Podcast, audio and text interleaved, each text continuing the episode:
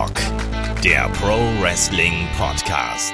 Ja, hallo und herzlich willkommen zu Headlock, dem Pro Wrestling Podcast, Ausgabe 433. Heute mit dem Rückblick auf die WWE Survivor Series 2021. Mein Name ist Olaf Bleich, ich bin euer Host. Bei mir der ist der Kai. Wunderschönen guten Tag, Kai. Hallo. Hast du das Ei gefunden? Ja, wo ist das Ei? Was ist das Ei?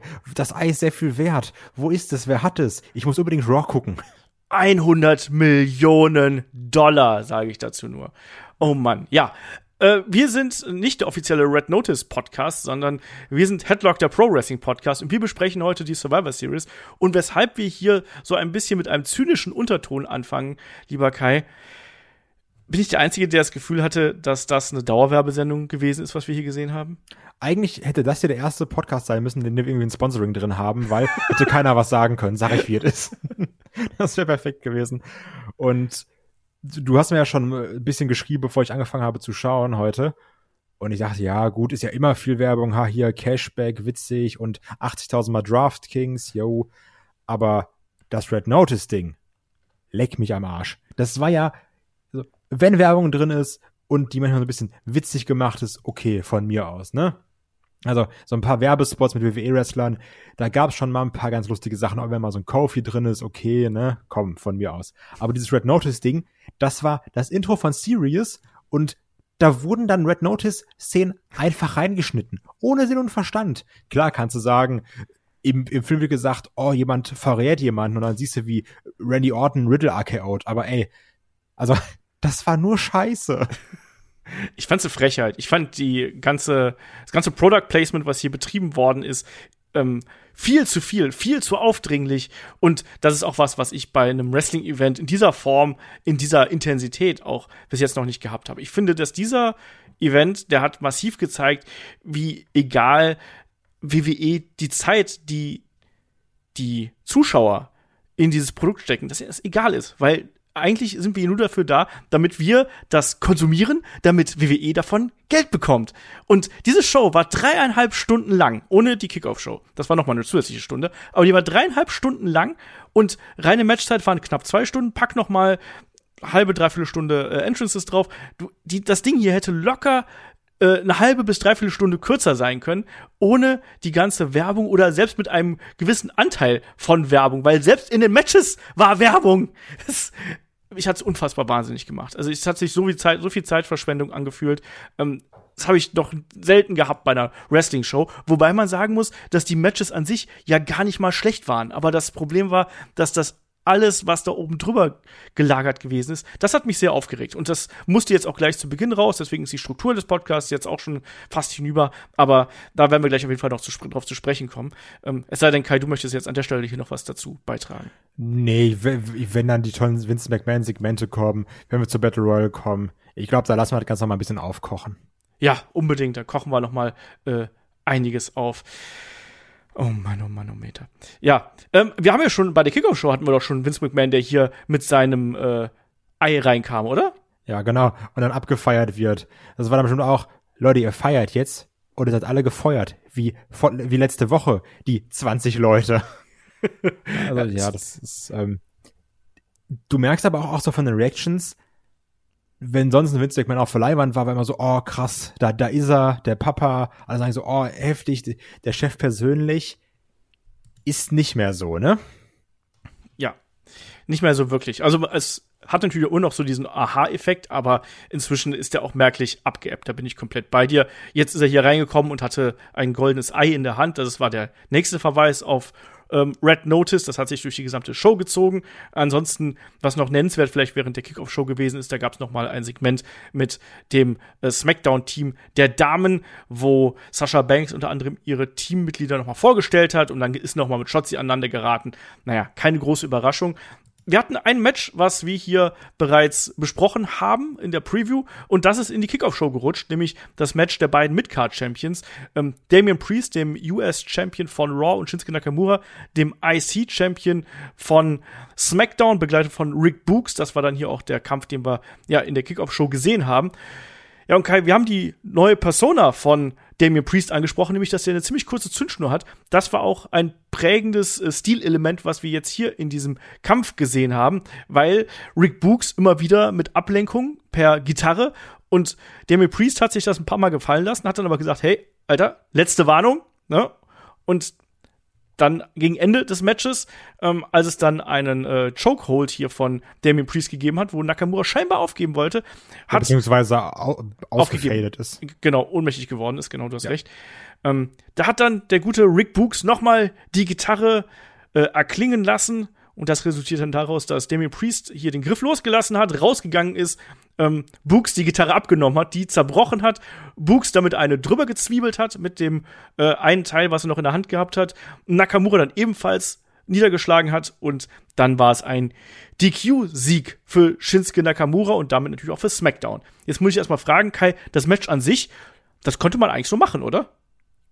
Ich glaube sogar, also die Messlatte ist nicht hoch für diese Aussage, also nicht wundern, ne? Aber ich glaube, das war mit eines der besten Kickoff-Show-Matches dieses Jahr. Und also wie gesagt, Messlatte nicht hoch, aber für ein Kickoff-Show-Match und wenn man mal so zurückgeht, was wir in den letzten Events da hatten, ne? Das war gut. Das konnte man sich gut anschauen. Das war kein überragendes Match, muss aber trotzdem sagen, ich mochte die Paarung. In meinem Kopf war es eine frische Paarung. Ich bin mir gar nicht sicher, ob, ob wir sie schon mal irgendwo hatten.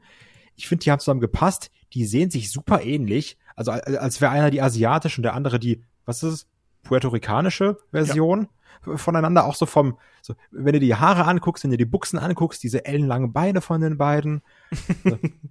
ich mochte das. Ich fand die, weil ich habe ja auch gesagt in der Preview, Nakamura immer viel Hit and Miss, je nachdem gegen wen er kämpft. Also hier das Ding, ich fand die beiden gut zusammen. Ich würde das sogar gerne mal unter irgendwie ernsten Gesichtspunkten sehen und nicht, ja, hier soll jeder stark aussehen, sondern die beiden gegeneinander finde ich nicht verkehrt.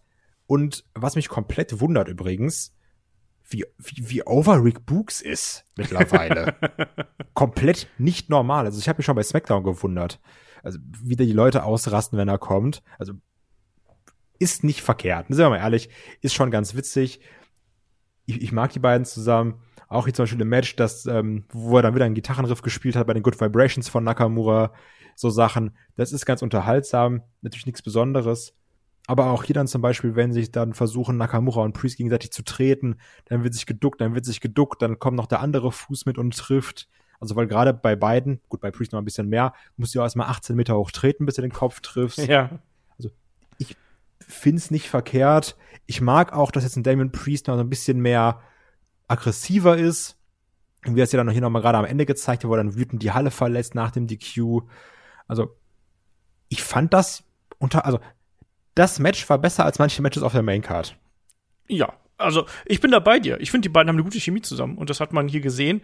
Ähm, da war, es war nicht alles 100% sauber, ne? Nee, das Was nicht. ich, aber, aber das ist auch nicht dramatisch, ne? Gerade da gab es ja auch so eine Aktion, wo dann Nakamura vom Seil gesprungen ist und ähm, Damien Priest wollte das mit dem Spin-Kick kontern. Der Kick war ein bisschen komisch gesetzt, nicht 100%, aber hey, geschenkt. Die Intensität der beiden war da, die Chemie war da. Fand ich auch ein absolut solides Match.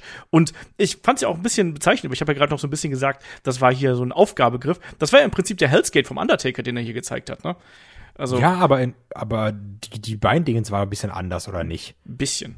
Ja, ein bisschen. Also, weil ich fand, der sah ein bisschen doof aus. Ja, war schon okay. Aber finde ich keine schlechte Idee, vielleicht auch, wenn man hier äh, dann als neuen Finisher vielleicht von Damien Priest hier etabliert. Warum nicht? Wie hat dir das am Ende gefallen? Also wie deutschst du jetzt das Ende, dass Damien Priest jetzt hier gesagt hat, nee, mir reicht's, ich äh, nehme jetzt die Gitarre, mach die kaputt. Und dann hat er ja nicht nur die Gitarre kaputt gemacht, sondern er hat ja sowohl den Kuschelrocker Rick Books hier niedergeschlagen, sondern auch Shinsuke Nakamura. Ja, also das ist ja das, was ich gerade schon so ein bisschen im Nebensatz äh, schnippisch angemerkt habe. Das war dieses typische, ja, Nakamura holt er den Sieg, Damian Priest soll aber nicht schlecht aussehen. Das ist ja eine Sache, die sich durch die ganze Show zieht. Letztendlich kämpfen ja hier die Besten gegen die Besten, deswegen kann da ja keiner wirklich unterlegen sein. Das ist dann hier auch gemerkt. Nakamura holt den Sieg, beide waren eigentlich ganz gut. Letztendlich hätte Priest gewonnen, aber dann durch die Intelligenz oder durch die kurze Zündschnur von dem Priest hat er eben dann doch nicht gewonnen. Ja, ne? Also, wie gesagt, Nakamura holt einen Sieg, Priest ist trotzdem so, oh Mann, der ist aber gefährlich. Ja. Und beide sind weiterhin Champions. Ist okay. Ob das jetzt, ja, also, ne?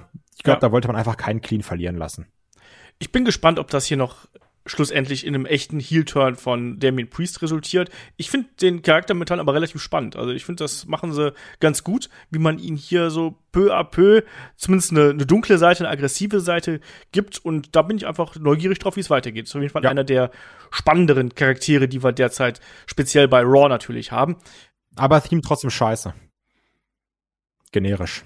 Ja, ich weiß das, Mella hat doch mal gesagt, sie, der Damien Priest erinnert sie sehr stark an Alistair Black und tatsächlich jetzt immer mehr, finde ich. Aber ja. Ja, lassen wir mal so stehen. Ja. Ähm, ich fand das, das Theme ist, aber es ist natürlich ein bisschen generisch, ja. Aber ich mag diese Pose, die er da im Entrance macht, mit den ausgestreckten Händen ähm, und dem Lichtschein. Aber ich finde es aber doof, dass der Bogenschuss nicht mehr da ist. Das fand ich cooler. Ja, das stimmt. Den Bogenschützen mit dem Feuernamen ist ja generell immer geil, wenn hier äh, Namen angezündet werden und so. Das hat ja auch eine lange Historie. Haben wir heute haben wir auch bei dem Event fünfmal gesehen. genau, das. Ja, genau. Ähm, aber auf jeden Fall, das war das Kickoff-Show-Match. Ähm, Shinsuke Nakamura gewinnt hier per DQ und holt den ersten Punkt für SmackDown. Und Kai, damit kommen wir dann zur Survivor Series. Und man darf es nicht vergessen, nicht nur, dass hier Red Notice ja der Werbepartner gewesen ist, also das kann man eigentlich auch nicht vergessen, weil es so offensichtlich gewesen ist. Es war ja auch eine Show, die im Zeichen von 25 Jahren The Rock stand. Und es gab zwischendurch, das mache ich jetzt einfach mal so als einen äh, Aufhänger hier, als eine kurze Anmoderation, ähm, es gab zwischendurch immer wieder ja so Karriere-Highlights von The Rock. Und viele haben ja auch gehofft zumindest, dass sich The Rock in irgendeiner Art und Weise mal sehen lässt, wenn schon sowas passiert, wenn sogar ein großes, gewaltiges Match wie eine Battle Royal hier zu seinen Ehren stattfindet. Aber kein The Rock. Nee, also wir hatten dann auch noch Anmerkungen von dem Vince McMahon und von dem Roman Reigns so ein bisschen. Wir hatten sogar noch im Match gegen Biggie den Rock Bottom. Aber The Rock hat gesagt, ey, ganz ehrlich, also so ein, wenn ihr ein Video haben wollt, bucht halt bei Cameo. Aber umsonst mache ich hier gar nichts. Ja, ich, ich fand es ein bisschen, also, wer weiß, vielleicht taucht er jetzt bei Raw auf. Kann ja auch, obwohl, ganz ehrlich, würde er bei Raw auftauchen, würden sie es ankündigen, sind wir mal ehrlich. Er also, dreht wohl aktuell äh, Young Rock in Australia oder sonst irgendwas. Also auf jeden Fall dreht er. Ja, aber also, es ist alles ein bisschen quatschig. Also du machst hier quasi eine Show für The Rock, sagst 25 Jahre und er taucht nicht einmal irgendwie auf. Also auch nicht mal so aus der CM Punk Zeit I bring it via Satellite, sondern I bring it einfach gar nicht. Ja, Finde ich auch super merkwürdig. Also ob man das vorher nicht gewusst hat, ob man da anders geplant hat, ob man gedacht hat, den Zuschauern fällt es nicht auf. Ich weiß es nicht. Ich fand es hochgradig künstlich einfach. Also ja. wir können jetzt auch sagen, übrigens, diese, diese Episode, die widmen wir Vince McMahon, sprechen am laufenden Band mit Vince McMahon, aber der taucht halt auch nicht auf. Das ist halt eine ganz merkwürdige Art und Weise, wie man das hier präsentiert hat. Aber sei es drum, ähm, da hat man vielleicht noch auf lange Sicht was im Köcher und will vielleicht einfach den Namen The Rock hier frisch halten, will vielleicht auch seinen Werbedeal noch ein bisschen unterstreichen. Aber die ganze Story hier äh, kann man dann einfach nicht abnehmen, wenn nicht da wenigstens ein kleiner persönlicher Auftritt mit dabei gewesen wäre. Und wenn es ganz am Ende ist, nur so, hey, ich habe mir die Show hier angeschaut, war nett, jetzt macht's gut, äh, bis zum nächsten Mal, ich habe euch im Auge oder sonst irgendwas. Verstehe ich nicht. Naja. Wir kommen in Richtung erstem Match. Ähm, generell, wie gesagt, sehr viel Werbung, sehr viele Trailer auch, sehr viele lange Trailer zwischendurch, ähm, die wir gesehen haben. Teilweise auch Trailer, die, äh, wo man sich fragt, warum sind die überhaupt da. Ähm, ich habe auch die Zeit mal gemessen, also es hat knapp zehn Minuten gebraucht, bis hier wirklich die erste Glocke ertönt ist vom Intro ähm, und zum ersten Match. Und das erste Match war dann der Kampf zwischen Becky Lynch, äh, amtierender Raw Women's Champion, und Charlotte Flair, amtierender SmackDown Women's Champion. Ja, Kai, wir haben gesagt hier, die äh, Animositäten der beiden Charaktere, die brannten hoch und das hat ja Becky gleich zu Beginn klar gemacht und sie war auch das klare Babyface, was wir hier gesehen haben. Ja, absolut. Was auch nicht schwer ist, weil jeder hasst Charlotte und das lege ich jetzt einfach mal fest. Muss aber noch sagen, zu dem Video eigentlich ein ganz cooles Fäden-Zusammenfassungs-Video-Package bekommen. Das Einzige, was komisch ist, das fand ich schon bei SmackDown komisch, dass das erstens mega identisch war mit dem, was wir bei SmackDown gesehen haben, aber auch Videorückblicke über mehrere Jahre mit Charlotte Flair sind immer schwierig, weil alle drei Monate ein ganz neues Gesicht da ist. Aber bei dem Ding hier, ich muss ja ganz klar sagen, es ist ja bekannt, häufig bin ich nicht so der Mega-Fan von Frauenwrestling, weil mir da so ein bisschen der Wumms fehlt und manchmal ist er irgendwie so, so, manchmal sieht das nicht so rund aus. Aber das Match hier fand ich persönlich. Vielleicht natürlich auch, weil man so ein bisschen wissen wollte, ja, so, wie ernst ist es jetzt? Können die zusammenarbeiten? Und ich, ich hatte da richtig Bock drauf und ich fand das sehr, sehr stark, um es direkt vorwegzunehmen. Also, wie sie angefangen haben, Becky Lynch direkt die zurückgehalten, wer zurückgehalten werden musste, Charlotte Flair dann natürlich auch auf der anderen Seite perfekt arrogant nach dem Motto, ja, komm doch her. Und die haben sich ja direkt auf die Omme gegeben. Da wurde geschlagen, dann im Ring hin und her, hart, wirklich harte Moves, nicht irgendwelche Griffe, sondern Tritte. Ich, ich denke zum Beispiel an diesen Tritt von äh, Becky Lynch gegen die Nase, gegen den Kopf von Charlotte, diesen Spinning-Tritt, den einen Andrade-Move, ich weiß nicht, ob er nicht geklappt hat, den Charlotte gezeigt hat, mit dem Big Boot, eigentlich in den Elbow, der hier dann aber in Big Boot mit so einer, mit, mit so einer Hinterkopf-Kopfnuss geworden ist. Aber also ich fand das richtig stark, wie die hier nicht zurückgehalten haben ja, du hast hier einfach Vollgas von beiden Frauen gesehen. Ne? Also da wurde ja auch nicht lange verkauft. Es wurde zwar verkauft, immer wieder, aber ähm, genauso schnell ist dann die Frau zurückgekommen, die vorher im Hintertreffen gewesen ist. Und äh, da wurde auch ordentlich zugeschlagen. Also da gab es dann die Ohrfeigen, wie du richtig gesagt hast, es gab die Kicks. Ähm, das Selling an sich, also man hat so ein paar Mal eine Möglichkeit versucht gehabt, ähm, hier so eine Geschichte einzubauen. Zum Beispiel am Anfang ähm, ist Becky in den, äh, in den Ringpfosten gerammt worden. Da habe ich auch gedacht, oh, jetzt wird das so eine Armgeschichte hier, baut man darauf auf. Hat man nicht gemacht. Stattdessen ging es ja einfach nur darum, die beiden wollten sich hier die großen Bomben um die Ohren hauen und die beiden wollten zeigen, wer hier die bessere und die stärkere ist. Und immer wieder natürlich auch dann die Finisher-Ansätze, die haben wir schon sehr früh im Match gesehen. Da gab es dann schon sehr früh den Ansatz zum Disarme, es gab sehr früh den Ansatz zu Natural Selection beispielsweise. Genau. Also die Story, die haben wir hier durchge durchgezogen. Und ich fand, das war wie du schon richtig gesagt hast, das war ein absolut rundes Match und die Intensität hier, da können sich alle Frauen aus dem Roster wirklich eine von abschneiden. Da hat man gesehen, warum die beiden auch in der Position sind, in der sie stehen, weil die beiden solche Matches abreißen können. Das ist ein Riesenunterschied zu ganz vielen anderen Frauen, nicht nur bei WWE, sondern auch bei ganz vielen anderen Promotions. Ich fand das auch bockstark. Bin ich bei dir? Ja, also bin ich ganz klar bei dir. Also auch ich, ich finde es immer fies, diese Leg-Drops von Becky Lynch zu sehen, gerade diese Top-Rope-Dinger, weil ich mir denke, das muss so asozial wehtun, ne? Also, ja. wenn du da auf, auf, auf, deinem Arsch landest. Aber auch, also auch diese Sachen, dann natürlich den Manhandle Slam, den Becky Lynch zeigt, dann in Rope Break, wo, der, wo auch vielleicht diese, diese tollen, smarten Wrestling-Fans dann denken, ah, jetzt hätte Becky ja eigentlich gewonnen, gut, dann gewinnt jetzt eben Charlotte, dann kann man sagen, Becky hätte zwar gewonnen, hat sie aber nicht, oh, knappe Kiste, sowas ja. hatten wir dann auch. Dann gab es noch das Finisher Clown, was anscheinend in letzter Zeit beliebt ist, wenn wir auch an Hangman und den One-Winged Angel denken. Wir haben hier eine Becky, die den Figure vorzeigt. Wir haben eine Charlotte, die das Armhör zeigt. Solche Sachen. Denn es gab den Moonsault nach draußen von Charlotte, den ich auch immer extrem krass finde. Solche Sachen zum Beispiel. Und dann eben im Finish, wie ich schon angemerkt habe, im Kickoff-Show-Match auch, so ein bisschen 50-50 Booking. Charlotte macht einen Roll-Up, hält sich am Seil fest, wird eigentlich durchgehen, aber der Ref sieht's. Charlotte sagt dann hier, ich hatte doch meine Hand gar nicht am Seil. Becky rollt sich durch, Roll-Up, hält sich am Seil fest beim Two-Count, dann geht's eben in die drei rein, Becky gewinnt. Und Charlotte sieht so ein bisschen übertölpelt aus, aber nicht schwach. Becky hat gewonnen, war die schlauere. Ey, ich hatte damit mega viel Spaß, muss ich, ja. also, muss ich ganz klar sagen. Und ich glaube ich glaub sogar, das war mein Match of the Night. Damit hatte ich am meisten Spaß. Bei mir war es ganz ähnlich, ja. ja. Weil ich da so ein bisschen drin war. Natürlich auch, wie gesagt, dieses, ja, was ist K-Fape, was nicht, was uns alle immer so ein bisschen interessiert, das Dirtsheet-mäßige. Also, ich fand das richtig gut.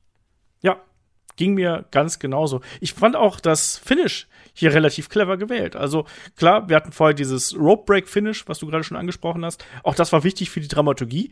Ähm, und dann eben die Sache mit dem ja doppelten Einroller quasi. Und da fand ich so interessant, weil bei Charlotte, da hat der Ref ja ziemlich direkt in die Richtung geguckt und bei Becky hat das nicht sofort gemacht, aber Becky hat auf ihn geschaut. Also während sie oben saß quasi und Charlotte eingerollt hatte und die Schultern von Charlotte auf der Matte gewesen sind, hat sie ja runtergeguckt und hat ja nicht direkt zu Beginn ins Seil gegriffen, sondern wirklich erst bei zwei, um sich noch die letzte Hebelwirkung, muss man es mal so zu äh, analysieren quasi. Zu ergaunern. Und, genau, zu ergaunern. Die hat wirklich in dieser eine Sekunde, da war sie clever genug und das hat man dann ja auch im Kommentar ganz gut aufgegeben, hat gesagt, ja, Becky Lynch hat Charlotte hier in ihrem eigenen Spiel geschlagen. Und da bin ich komplett da. Ich fand das ein super cleveres Finish. Ich finde auch, dass man das hier so machen konnte, weil im Endeffekt, das sind doch beides Heels und die mögen sich nicht. Und warum soll dann Becky hier auf einmal mit äh, mit, mit fairen Mitteln spielen. Warum sollte die nicht auch sowas machen?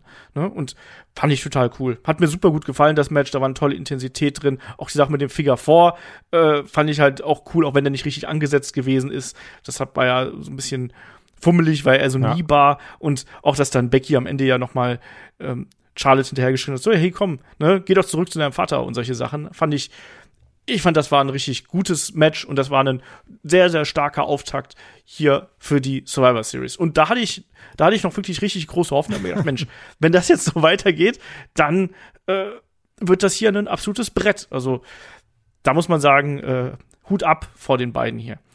Das Problem ist, geil. ja, ich habe mir dann gedacht, weil hier nach, um direkt den Übergang zu finden, kommen wir ja direkt zum 5 on 5 Match der Männer. Und dann habe ich mir gedacht, hm, komisch, weil jetzt sind eigentlich direkt die beiden Matches, auf die ich am meisten Bock habe, weg. Also ja, Roman gegen Big E natürlich Main Event. Übrigens war es ja auch hier so, dass man anscheinend getauscht hat. Es sollte ja erst, es war ja erst geplant, dass Roman gegen Big E eröffnet und Charlotte gegen Becky Main Event ist. Hat man aber noch kurz vorher getauscht übrigens. mhm. Ähm, hab mir, aber trotzdem war es dann die Sache, hm, Becky Charlotte, habe ich Bock drauf, ist weg. Jetzt noch das 5 von 5 der Männer, wo ich jetzt nicht mega Bock auf die Fehde habe, aber mir, oder, aber mir denke, ja, das, das ist meistens witzig. Und, ja, weiß ich nicht. Also, ich fand dann die Match-Ansetzung komisch. Also Reihenfolge, nicht Ansetzung. Ja, ich habe mich auch gewundert, dass hier das äh, Elimination-Match der Männer schon kommt. Aber erstmal, bevor das kam, kam mir vor allem auch noch hier der das Best-of von Drew McIntyre. Ja, das Witzige war, äh, also Maddie und ich saßen dann davor und haben uns gedacht, ey, cool, vielleicht so eine 24-Doku über McIntyre, so eine, eine neue oder sowas. Hätte ich sogar Bock drauf, würde ich mir anschauen. Sind immer gut gemacht. Aber es war einfach, also weil ich dachte dann, der Trailer kommt und dann jetzt irgendwie, weiß ich nicht, WWE 24 Drew McIntyre. Ab weil nächste Woche Mittwoch 2030. Aber es war nur ein Drew McIntyre-Trailer. Für Ja. nix, außer für Drew McIntyre. also generell die Abstände zwischen den Matches riesig. Also wir hatten hier dazwischen noch ein Interview, wir hatten noch äh, ähm, das Video von The Rock nochmal zu seinem Debüt von der Survivor Series 96, dann nochmal Drew McIntyres Reise bis hierhin, dann nochmal Werbung für NXT Wargames, Takeover gibt's ja nicht mehr und dann ging's erst los und dann hattest du nochmal diese ganzen Entrances. Also das war ja auch, also da, da hast du ja allein schon mal fast eine Viertelstunde da gesessen, da hast du gewartet, bis alle im Ring sind. Also, das ist mir so, so viel, so viel Zeitarbeit, wie hier betrieben worden ist. Das ist schon heftig. Auf jeden Fall, das nächste Match auf der Card ist das Survivor Series Elimination Match zwischen Team Raw und Team SmackDown. Auf Seiten von Team Raw stehen Seth Rollins, Bobby Lashley, Finn Balor, Kevin Owens und Austin Theory. Bei Team SmackDown sind dabei Drew McIntyre, Jeff Hardy, King, Xavier Woods, Sheamus, der ja noch bei SmackDown mit dazugekommen ist, und Happy Corbin, begleitet von Madcap Moss. So, Rollins aber auch immer so ein bisschen kurz davor, Far Cry Bösewicht zu seinem nächsten Teil und anscheinend auch hier für seine für sein Outfit Elmo umgebracht. hatte nicht, hatte nicht Becky letztens so ein Plüschding an und ich habe mich gefragt, ob er einfach ihre Jacke erlegt hat. Wie kann auch sein. Hat er sich da ein bisschen mal rausgeschnibbelt. Ja, genau. Aber das habe ich dir nämlich auch geschrieben. Also jetzt hier war es noch nicht so, aber gerade bei dem ähm, Elimination Match der Damen war es ganz extrem, dass man versucht hat, die Farbe der jeweiligen Brand quasi in die Outfits einzuarbeiten. Das hat man hier bei den Männern mal so, mal so gemacht. Bei den Damen war es eindeutiger. Und da muss ich mal sagen, das hat mir wesentlich besser gefallen als noch äh, in den vergangenen Jahren, wo wir sehr oft die T-Shirts, diese Leibchen gehabt haben. Das hat mir gar nicht gefallen, wie wir es ja auch in der Battle Royale zum Beispiel gesehen haben. Also da war ich, muss ich ganz ehrlich sagen, so rein von der Optik her war ich schon mal sehr zufrieden damit, dass wir die alle in ihren gewohnten Outfits sehen und nicht alle so ein blödes T-Shirt anhaben. Ja, also finde ich nachvollziehbar. Ich finde aber trotzdem, dass man dann wenigstens, wenn man für SmackDown oder Raw kämpft, dann sich irgendwas äh, Blaues oder Rotes anziehen kann. Ja, habe ich mir auch gedacht, aber bei, bei Raw war es ja schon ein bisschen mehr. Also Rollins hatte ein bisschen rot gehabt, Lashley hatte eine rote Butze an, ähm, äh, Bella hatte, hatte äh, rote Streifen auf der Hose, Owens rotes T-Shirt, ne, T-Shirt-Catcher. Also bei einigen war es so, bei anderen war es nicht. Deswegen, ich fand es auch ein bisschen schade, dass man es nicht durchgezogen hat. Bei den Damen hat man es besser gemacht, bin ich äh, aber bei dir, ja. Ähm, Stichwort ähm, Kevin Owens. Äh, Kevin Owens hat gleich zu Beginn keinen Bock mehr gehabt, hat sich kurz mit ja, Seth Rollins angelegt und ist dann gegangen und hat gesagt, hier, wenn ihr wollt, dass ich so ein Scumbag, so ein Lowlife, also so ein Abschaum ne, sein soll, dann kann ich das beste Lowlife sein, ähm, was es gibt. Tja, da war er weg, Kai. Da war er weg. Wir hatten ja schon in der Preview ein bisschen spekuliert, wer macht es, irgendjemand wird, wird sein Team im, im Stich lassen, rausgehen. Chancen waren, glaube ich, relativ gut bei Seth Rollins und Kevin Owens. Ja, Kevin Owens wurde es. Ist halt so. Also ich denke mal, wird bei Raw aufgegriffen, dann vielleicht gerät dann aber mit Rollins aneinander, dass dann Rollins sagt, hier, guck mal, du gehst raus, ich bin hier das Soul Survivor, ich brauch dich nicht, du kannst nix. Und dann fäden sie gegeneinander. Hätte ich nichts gegen, meine Güte. Aber dieser Walkout hier war so ein bisschen, ja, hat, hat man mit gerechnet, fand ich. Ich find's komisch. Also ich kann mir Seth Rollins und Kevin Owens jetzt nicht im Team, also nicht im Team, sondern auch in der Fehde gegeneinander richtig vorstellen, weil das sind beides Heels. Also warum sollen die jetzt gegeneinander fäden, so richtig? Und Seth Rollins hat oben dran hier gewonnen, der kann, wie du gerade gesagt hast, kann sagen, ja, ich bin eh besser als du, lern du erstmal, wie man richtig böse ist und dann treffen wir uns wieder mal. Also Ach, warte, nicht als, hm? Mir fällt ja gerade ein, es gab ja noch was Unwichtiges wie Seth Rollins ist ja Number One Contender. Das auch noch, ja. Ach ja. Ja, gut, dann. Kevin Owens wird vielleicht jetzt einfach immer weggehen irgendwo. Keine Ahnung. Auf jeden Fall hat man da gleich sehr früh im Match eine Unterzahlsituation für Team Raw natürlich, die dann hier noch mit vier Leuten vertreten gewesen ist. Ja, und das hat man dann ja auch gleich so ein bisschen genutzt. Aber da wurde ja gleich zu Beginn relativ viel durchgewechselt. Es wurden einzelne ähm, ja, Gegner bearbeitet. Es wurde wieder zurückgewechselt. Hier war gleich zu Beginn zumindest ordentlich Tempo drin. Ich glaube, ja. es gab auch, also zumindest ja. wirkt es auf mich wie so ein Willkommen für Austin Theory, wo aber von jedem ordentlich gechoppt werden durfte. Da war dann durfte nochmal der Sheamus und Corbin auch nochmal und Drew McIntyre und wir halten nicht fest und es wird ordentlich auf die Brust gezimmert. Das, das wirkte ein bisschen alte Schule. Fand ich jetzt aber nicht verkehrt. Ich muss sowieso sagen, dass ich es komisch fand, weil wir gehen ja auch immer davon aus, ja, wie ist denn so die Heel- und Face-Verteilung?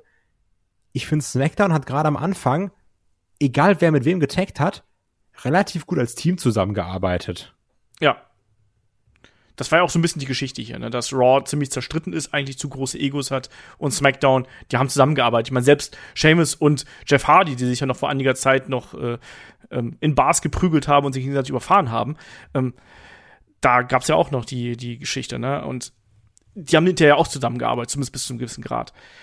Ähm, ja, hier war dann der Erste, der bei, äh, bei Team SmackDown dann die Säge streichen musste, war Happy Corbin, der vorher natürlich noch sein Deep Six äh, zeigen durfte. Sah wie immer sehr schön aus. Danach gab es immer wieder Eingriffe. Es war ja ganz, ganz wild durcheinander. Hier war auch keine klare Geschichte erkennbar. Ähm, Xavier Woods war der Nächste, der rausgegangen ist, quasi hier durch ähm, Lashley, wurde er eliminiert. Ähm, auch die beiden ja mit einer längeren Geschichte zusammen, auch deutlich dann per Hurtlock gewonnen. Du hast gerade ähm, Austin Theory angesprochen. Ich finde auch, dass der, ähm, für den war das hier eine, durchaus wichtiges Match, oder? Also der hat ja dann nicht nur lange durchgehalten, aber der hat ja auch durchaus hier seine Akzente setzen können.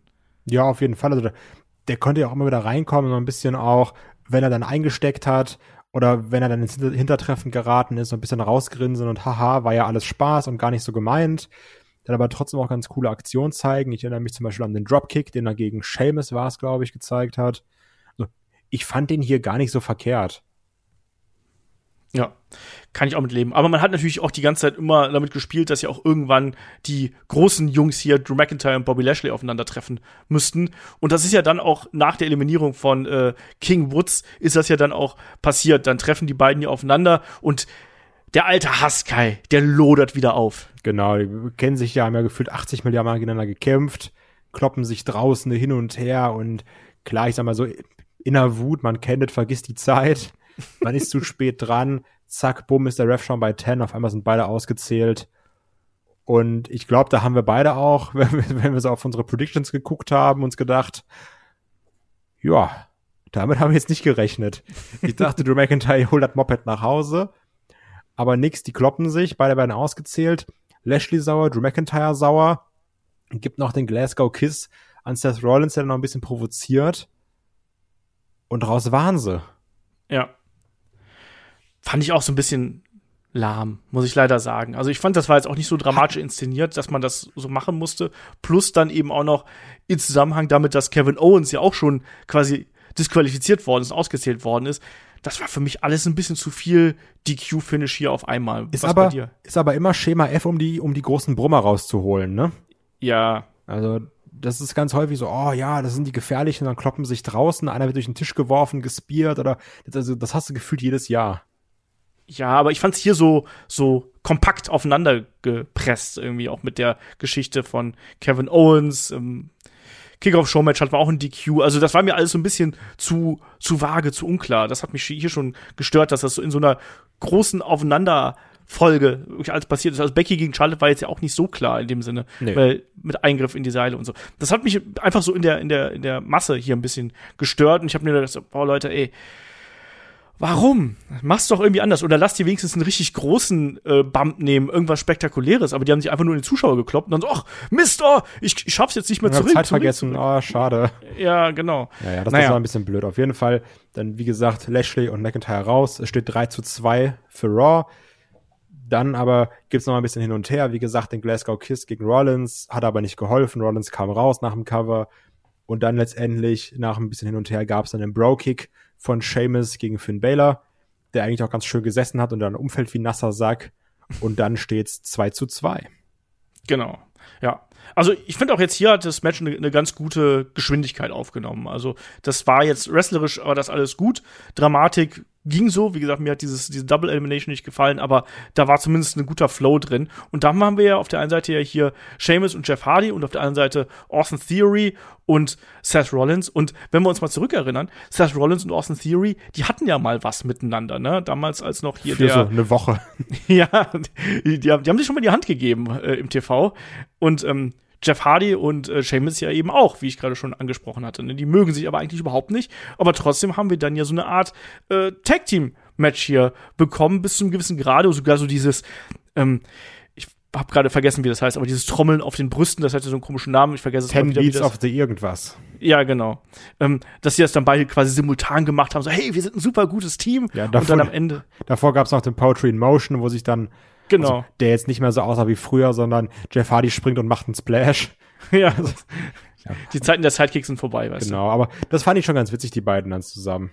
Ja, das hat mir auch gut gefallen. Das hat auch der Dynamik im Match gut getan. Auch, auch dass du geglaubt hast, oh ja, vielleicht klappt's ja doch irgendwie, dass hier Jeff Hardy und Sheamus das Ding gewinnen, weil die auf irgendeinem Grund waren die plötzlich Babyface. Hm? Ja. So ein bisschen. Ja, ja, so ein bisschen. Jeff Hardy war dabei, ne? also. Das ist, ja. Hast auch hier wieder gemerkt, also generell auch wenn du jetzt dir die Entrances anguckst, Jeff Hardy hat mit die größte Reaction gezogen, ne? Das ist auch echt kurios, oder? Ja, nee, das ist Jeff Hardy, das beste Wrestler der Welt. ja, das ist schon ganz komisch.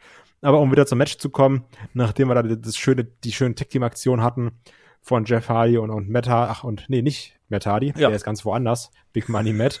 Äh, Kann man schon mal verwechseln. Ja, sehen sich ja so ähnlich. genau. Nee, von Jeff Hardy und Seamus ist es dann eben so, dass dann Theory und Seamus im Ring sind. Theory rollt Seamus ein, packt noch ein bisschen eine Buchse, heelisch wie er ist. 1, 2, 3 und das war's. Es steht 2 zu 1, Rollins und Theory gegen Jeff Hardy.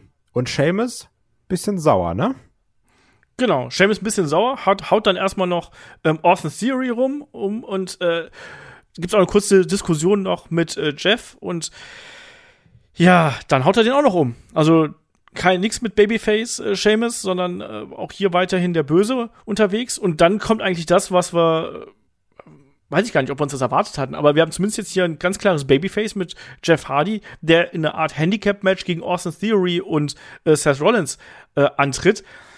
Und also ich kann da, das, das Schlimme ist, also eigentlich sagen, würde ich jetzt sagen, ja, so Jeff Hardy, der ist ja eigentlich schon, der, der ist schon ein bisschen drüber und eigentlich sollte jetzt hier Austin Theory das Ding äh, gewinnen und hier seinen Moment bekommen. Aber er wird relativ klar eliminiert. Aber ich muss sagen, gerade so für die Dramatik, das hat am Ende gut funktioniert. Also man war dann doch dabei und die Geschichte, die hier erzählt worden ist, die hat schon emotionalisiert. Oder wie hast du es hier gesehen? Ja, natürlich. Also ich muss, ich muss ja sagen, als dann Jeff Hardy der alleine gekämpft hat, dann war einmal ganz kurz in mir dieser Podcast Kai, der sich dann denkt, ja, aber warum sollte jetzt auch ein Jeff Hardy Soul, also was bringt dem das jetzt hier Soul Survivor zu sein für SmackDown? Und dann habe ich mal gedacht, halt die Schnauze Kai, ist doch scheißegal. so, so, guck doch einfach. So, so analysier mal nicht, hab einfach Spaß und muss natürlich auch sagen, um nochmal auf unser Headlock-Tippspiel zu verweisen, habe mir auch gedacht, komm, Jeff Hardy, oh, eine muss er noch pinnen, weil ich habe nämlich getippt, dass es neun Eliminations gibt im Männer-Match. Und die Bonuspunkte wollte ich haben. Das war mir ganz wichtig, wenn ich schon die anderen Sachen verkacke. Und das war dann ja auch so, dass sich Jeff Hardy noch ein bisschen durchsetzt. Es sollte ja die Double-Team-Aktion geben vom Top Rope. Der Jeff kämpft sich dann durch gegen Rollins und gegen Theory. Theory fällt dann perfekt auf die Matte. Es gibt die Swanton Bomb. 1, 2, 3. Ich habe gedacht, nice, den Tipp habe ich schon mal im Sack. Aber dann setzt sich dann natürlich noch Rollins durch gegen Jeff Hardy ohne Problem. Es sollte, glaube ich, auch da die Swanton Bomb geben. Äh, Beine werden angezogen auf den Rücken. Curbstomp waren es, glaube ich. Jo. Und dann war es 1, 2, 3, wenn ich mich nicht täusche. Ja, nein, vollkommen richtig. Jeff hat noch vorher versucht, hier hat auch den Twist of Fate vorher gezeigt und danach sollte Swanton Bomb kommen. Rollins zieht die Beine an, landet Jeff Hardy auf den Knien, sehr schmerzhaft und dann ist das Ding hier gelaufen. Also eine gute Schlussphase. Kann man jetzt über Jeff Hardy sagen, was man möchte, aber der hat hier super funktioniert. Die Crowd war dabei. Ähm, auch die war echt dabei, das muss man sagen. Also das hat man gemerkt, dass da mitgefiebert worden ist, weil auch hier bei der Survivor Series wurde wieder ordentlich am Mischpult gedreht, äh, damit da auch ja die richtigen Effekte zu hören gewesen sind. Aber das war ein gutes Finish, was man hier gehabt hat, zu einem, ich würde mal sagen, solide bis guten Männer-Elimination-Tag-Match, oder? Ja, definitiv. Also auch dann Rollins, der jetzt mal ein bisschen wieder so auf so einer Siegeswelle schwimmt. Ja. Was ist auch nicht verkehrt ist. So ist das. So, und jetzt geht's hier dann weiter. Aber warte ganz kurz, muss ja. trotzdem sagen, also das klingt also komische Aussage, pass auf. Ich hatte eigentlich keine Erwartung an das Match, außer dass ich sage, ich will unterhalten werden. Ich wurde unterhalten, ist aber trotzdem kein Match, was ich mir irgendwann noch einmal anschauen werde. Weil dafür, dafür war es nicht gut genug. Genau, ja. dafür war es auch nicht besonders genug. Ja, bin ich bei dir. Und dafür hat es gerade in der Anfangsphase, finde ich, auch so nicht so richtig gezündet. Für mich hat das Match erst so wirklich ab der, ab der Mitte oder gegen Ende richtig Fahrt aufgenommen und dann hat es richtig Spaß gemacht. Ähm, der Anfang war ein bisschen zäh, auch gerade diese Eliminierung von Lashley und McIntyre hat mir da gar nicht geschmeckt. Gegen Ende wurde es dann deutlich besser und dann hat es auch äh, gezündet in meinen Augen. Ja, ähm, das sehe ich auch so.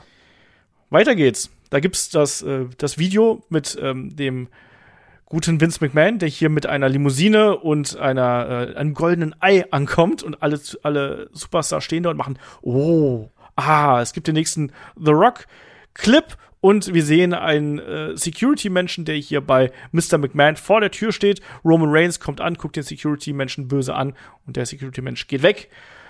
Ja, Kai. Und dann gibt's hier den, das große, ja, das, die, die Enthüllung des großen Geheimnisses. Was ist das hier? Das ist nämlich das Ei der Kleopatra. Das echte. Nicht, das echte, ne? Nicht, nicht das, die Requisite. Genau, diese im Film sondern das echte Ding, was The Rock ihm geschenkt hat. Netterweise. Ja. Aber es, trotzdem, er schafft es, ein Ei zu verschenken für 100 Millionen. Aber nicht mal ein fitzeliges Video aufzunehmen. Aber gut, muss ja jeder selber wissen. Ich fand's, also, das war so ein 50-50-Ding. Ich fand's über weite Strecken kacke, aber auch ein paar Sachen waren witzig. Zum einen, Vince McMahon, wenn er steht, sagt so, oh, hier, guck mal das Ei, so wie so der letzte Influencer, der irgendeine Scheiße bewerben will. Das, das fand ich ein bisschen doof. Muss auch sagen, Vince McMahon mittlerweile unfassbar schwer zu verstehen. Ja. Also, der sich da in seinen nicht vorhandenen Bart nuschelt, heftig. Was ich da natürlich mochte, wo er sagt, hier, guck mal, das Ei, oh, 10 Millionen, ach, 100, sorry. 100? 100 Millionen wert. Und Roman da sitzt und sich denkt, Junge, das ist mir Laterne. Und dann irgendwie nur sowas sagt beim Rausgehen wie, merke ich mir dann für die nächsten Vertragsverhandlungen. Ne, er, er, hat gesagt, das ist äh, fast so viel wie mein nächster Vertrag. Ah, okay, gut. Das, das, das fand ich dann ganz witzig. Ja. Aber sonst komisch, um das moderne Wort zu verwenden, bisschen cringe und wieder unnötig viel Werbung. Ja, weil das ist natürlich auch ein Verweis auf Red Notice. Ich glaube, da gibt's drei von diesen Dingern. Ich habe den Film noch nicht gesehen, muss ich dazu sagen. Aber ähm, die, der Verweis war eindeutig und auch dieser kleine Schrein, den man da hat, der kleine Glaskasten, auf den wurde entsprechend verwiesen. Ich bin bei dir, ich fand dieses Ende, wo Roman dann gesagt hat, ja, das ist ja fast so viel wie mein nächster Vertrag. Das ist ja auch so ein Verweis darauf, dass ja zuletzt die Gehälter quasi öffentlich gemacht worden sind, wo ja dann auch natürlich auch Leute gesagt haben, ah, Roman Reigns, der verdient viel zu viel. Und da ist natürlich dann auch hier so ein schöner kleiner ähm, Tritt in Richtung Dirt Sheets irgendwie. Das fand ich ganz, das fand ich ganz witzig. Aber, naja. So, kommen wir zur zum nächsten Match. Das ist die 25-Mann Battle Royal in Ehren an The Rock. Ich dachte erst, es wäre in Ehren an Pizza Hut. ja. Weil wir auch Eigentlich hier ja. wieder ein sehr schönes Sponsoring haben. Natürlich, also die ganzen Zampanos stehen schon im Ring. Sami Zayn kommt raus, wo ich es auch super finde, dass seine Theme geändert wurde. Auch da nochmal Daumen hoch von mir. Weil das alte Team hatte ja gar keinen Wiedererkennungswert und mochte ja auch keiner. Ähm, dann kommt noch ein Ricochet, kommt noch raus. AJ ist noch da mit Aumis. Und die Street Profits, die Pizza mitbringen. Denn der Rubel muss rollen, Geld muss verdient werden. Deswegen, Red Notice Werbung reicht nicht. Wir machen noch schön Werbung für Pizza Hut, oder? Ja. Und das bis ins Match hinein. Das da muss man auch mal sagen. Also da stand ja dann so ein ganzer Stapel Pizzakartons äh, stand da ja draußen rum und der wurde ja dann auch später von Art Truth noch mit eingebunden. Und dann, da muss der dicke Pizza essen, ne? Der Ja. Otis, der kann da nicht widerstehen, ne? Der, das, das muss so sein, das ist der dickste im Ring hier. Der isst natürlich die Pizza, wenn sie ihm angeboten wird. Fand ich trotzdem witzig. Ich fand das, ich fand das Match ganz schlimm. Ja, und natürlich. ich, Nee, wenn, ich- also- wenn The Rock tot wäre, würde er sich im Grabe rumdrehen. Nee, ich meinte auch nur, dass ich witzig fand, weil da- das, das waren wieder, das waren wieder Erinnerungen an unseren alten Otis, an den witzigen Otis, nicht an den scheiß Otis. Nee, aber natürlich ist es halt, wie du sagst, das ist Quatsch. Das ist ganz frech, da wird einfach nur Werbung gemacht für irgendeinen Scheiß. Da, also, ne? Das, das war Müll. Es gab auch ein paar ganz coole Sachen im Match, aber dieses, also ich weiß ja nicht, wie lange das Match ging, dass man sich die Zeit dann nimmt, um irgendwie 10 Minuten 30 zu verschwenden, plus Entrances, lass es dann irgendwie 20 Minuten sein, vielleicht sogar noch mit hin und her alles, für ein riesiges Product Placement, finde ich schon assi. ich fand das super frech. Und ich habe es eingangs schon erwähnt. Ähm, das ist halt so ein Time Waster. Es ist einfach pure Respektlosigkeit den Zuschauern gegenüber, hier zehn Minuten Werbung zu machen. Am laufenden Band. Und du kannst. Es, es ist so unfassbar dreist und frech, hier sowas einzubauen. Das war ja noch nicht mal originell, sondern es war einfach nur dumm dreist, was man hier gemacht hat. Und man schaut sich das an denkt sich, ja, cool, also mach doch so einen Dollar-Ticker rechts lang, dass man auch sehen kann, wie viel man damit pro Minute hier verdient hat.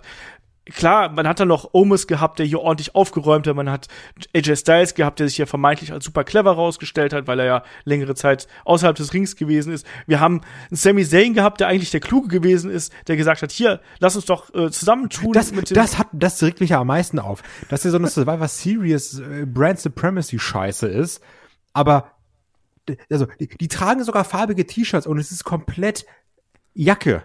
Also, Ja. das ist, da, da schmeißt Raw, Raw, Raw raus, SmackDown schmeißt SmackDown raus, äh, interessiert keinen Schwanz, wer wie irgendwo ist. Und Sami Zayn sagt dann noch, Leute, wir, wir hier, wir sind SmackDown. Klar, natürlich war es wieder Sami Zayn, haha, Hauptsache mein eigener Vorteil.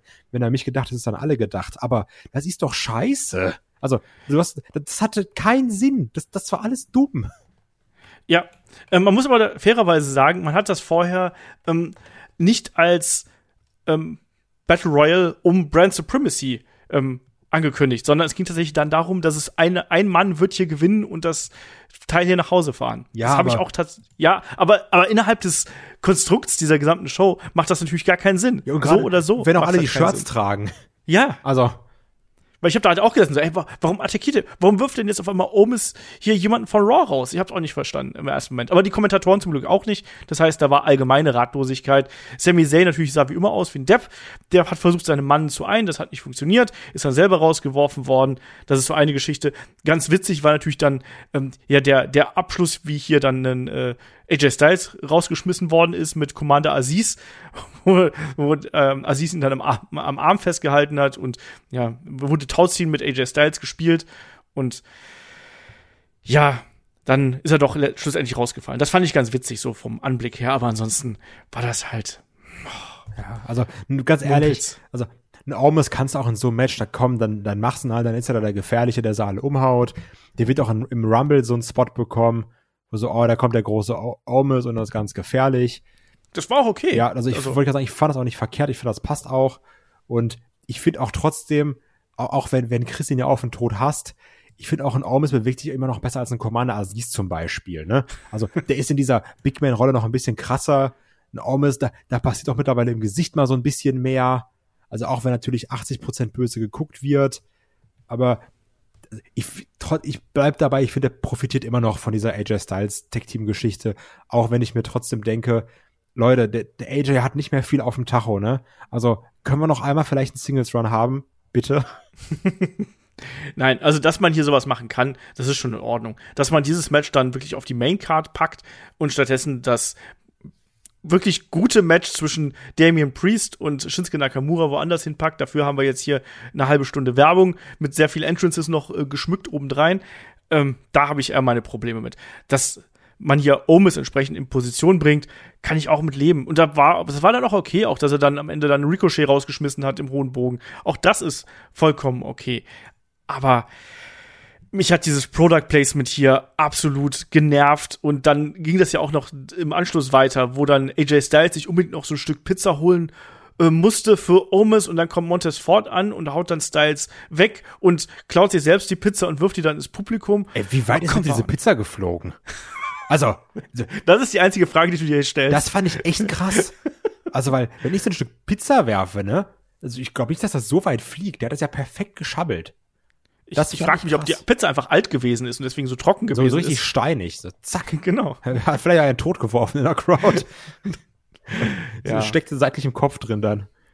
Ja, nee, also das war, das war scheiße. Also, ne, wie gesagt, von mir aus, dann, dann gibt doch Omis hier den, in Anführungsstrichen, großen Sieg. Aber nee, am Ende ist es dann trotzdem noch, die Street Profits sind da, deren Musik geht an, es zeigt, guck mal hier, wir haben Pizza Hut Kartons. Übrigens, Pizza Hut ist unser Sponsor. Tschüss. Ja, hat mich super genervt. Ich kann es dir nicht anders sagen. Es hat mich super genervt und hat mich auch hier in dem Moment absolut aus der Show rausgenommen, weil ich einfach das Gefühl habe, ich gucke nur Werbung. Also hier Vince McMahon mit dem Ei von Red Notice, hier noch ein Werbespot, da noch dies, da noch jenes, da noch eine Show, da noch Pizza Hut. Ach übrigens, ach ja, The Rock 25 Jahre, juhu. Ach ja, Pizza Hut sorry, das ist viel zu viel. Das ist viel zu viel und das ist unsere Lebenszeit, die hier dafür draufgegangen ist. Für ein Produkt, was wir schon bezahlt haben. Und dann kriegen wir hier mehr Werbung als äh, bei, ich weiß nicht was. Also kriege ich halt echt die Krise. Ich finde das echt unfassbar, wie sehr man hier einfach auf seine äh, Zuschauer einen draufsetzt und äh, deren Zeit verbrät. Einfach um noch mehr Profit aus dem ganzen Ding rauszuholen. Ärgert mich unfassbar. So, Kommen wir zum nächsten Match. Nein, mich ärgert, mich ärgert das wirklich. Und äh, weil das nimmt mir doch den Spaß auch am Wrestling. Das, das raubt doch auch den Fokus vom, von dem eigentlichen Produkt hin zu einer Werbeshow. Und das kann es doch nicht sein. Das kann doch nicht der Sinn so einer Veranstaltung sein, dass du hier einfach in der Midcard einfach mal 20 Minuten verschwendest für ein weiteres Commercial, was natürlich mehr Geld bringt als alle Network-Abos zusammen wahrscheinlich. Aber ach, nervt mich. Unfassbar. Unfassbar. Kommen wir zum nächsten Match. Es ist das Match der Tag Team Champions. Auf der einen Seite haben wir die amtierenden Raw Tag Team Champions RK Bro, äh, Randy Orton und Riddle, die jetzt auch, wie ich finde, einen ganz furchtbaren Remix haben. Äh, und auf der anderen Seite haben wir die Usos, die Tag Team Champions von SmackDown. Ähm, ja, was soll ich sagen, ne? Wir haben hier ein relativ standardisiertes Tag Team Match, was eigentlich ganz gut funktioniert hat, wobei Team RK Bro vor allem ähm, der gute Riddle hier einen Großteil der Arbeit erledigt hat. Der, der hat mich äh, gleich mehrmals hier die Isolationsphasen überstehen müssen. Und was man dann sagen muss, natürlich hat man hier auch so ein bisschen damit gespielt. Ne, wer ist das eingespieltere Tag-Team? Wer funktioniert besser? Da haben sich die Usos besser angestellt. Aber dann am Ende ähm, war es dann doch Team RK Bro, die das Ding hier gewinnen konnten. Da sollte nämlich Riddle den Big Splash abbekommen. Randy Orton ähm, vorher ähm, eingetaggt, kommt rein und zeigt dann den RKO out of nowhere gegen äh, Jimmy Uso. Ähm, der gerade den Splash springen möchte auf äh, Riddle und den auch so halb trifft, aber auch mal wieder so ein typischer RKO, den wir hier gesehen haben aus einer Aktion heraus. Das war cool.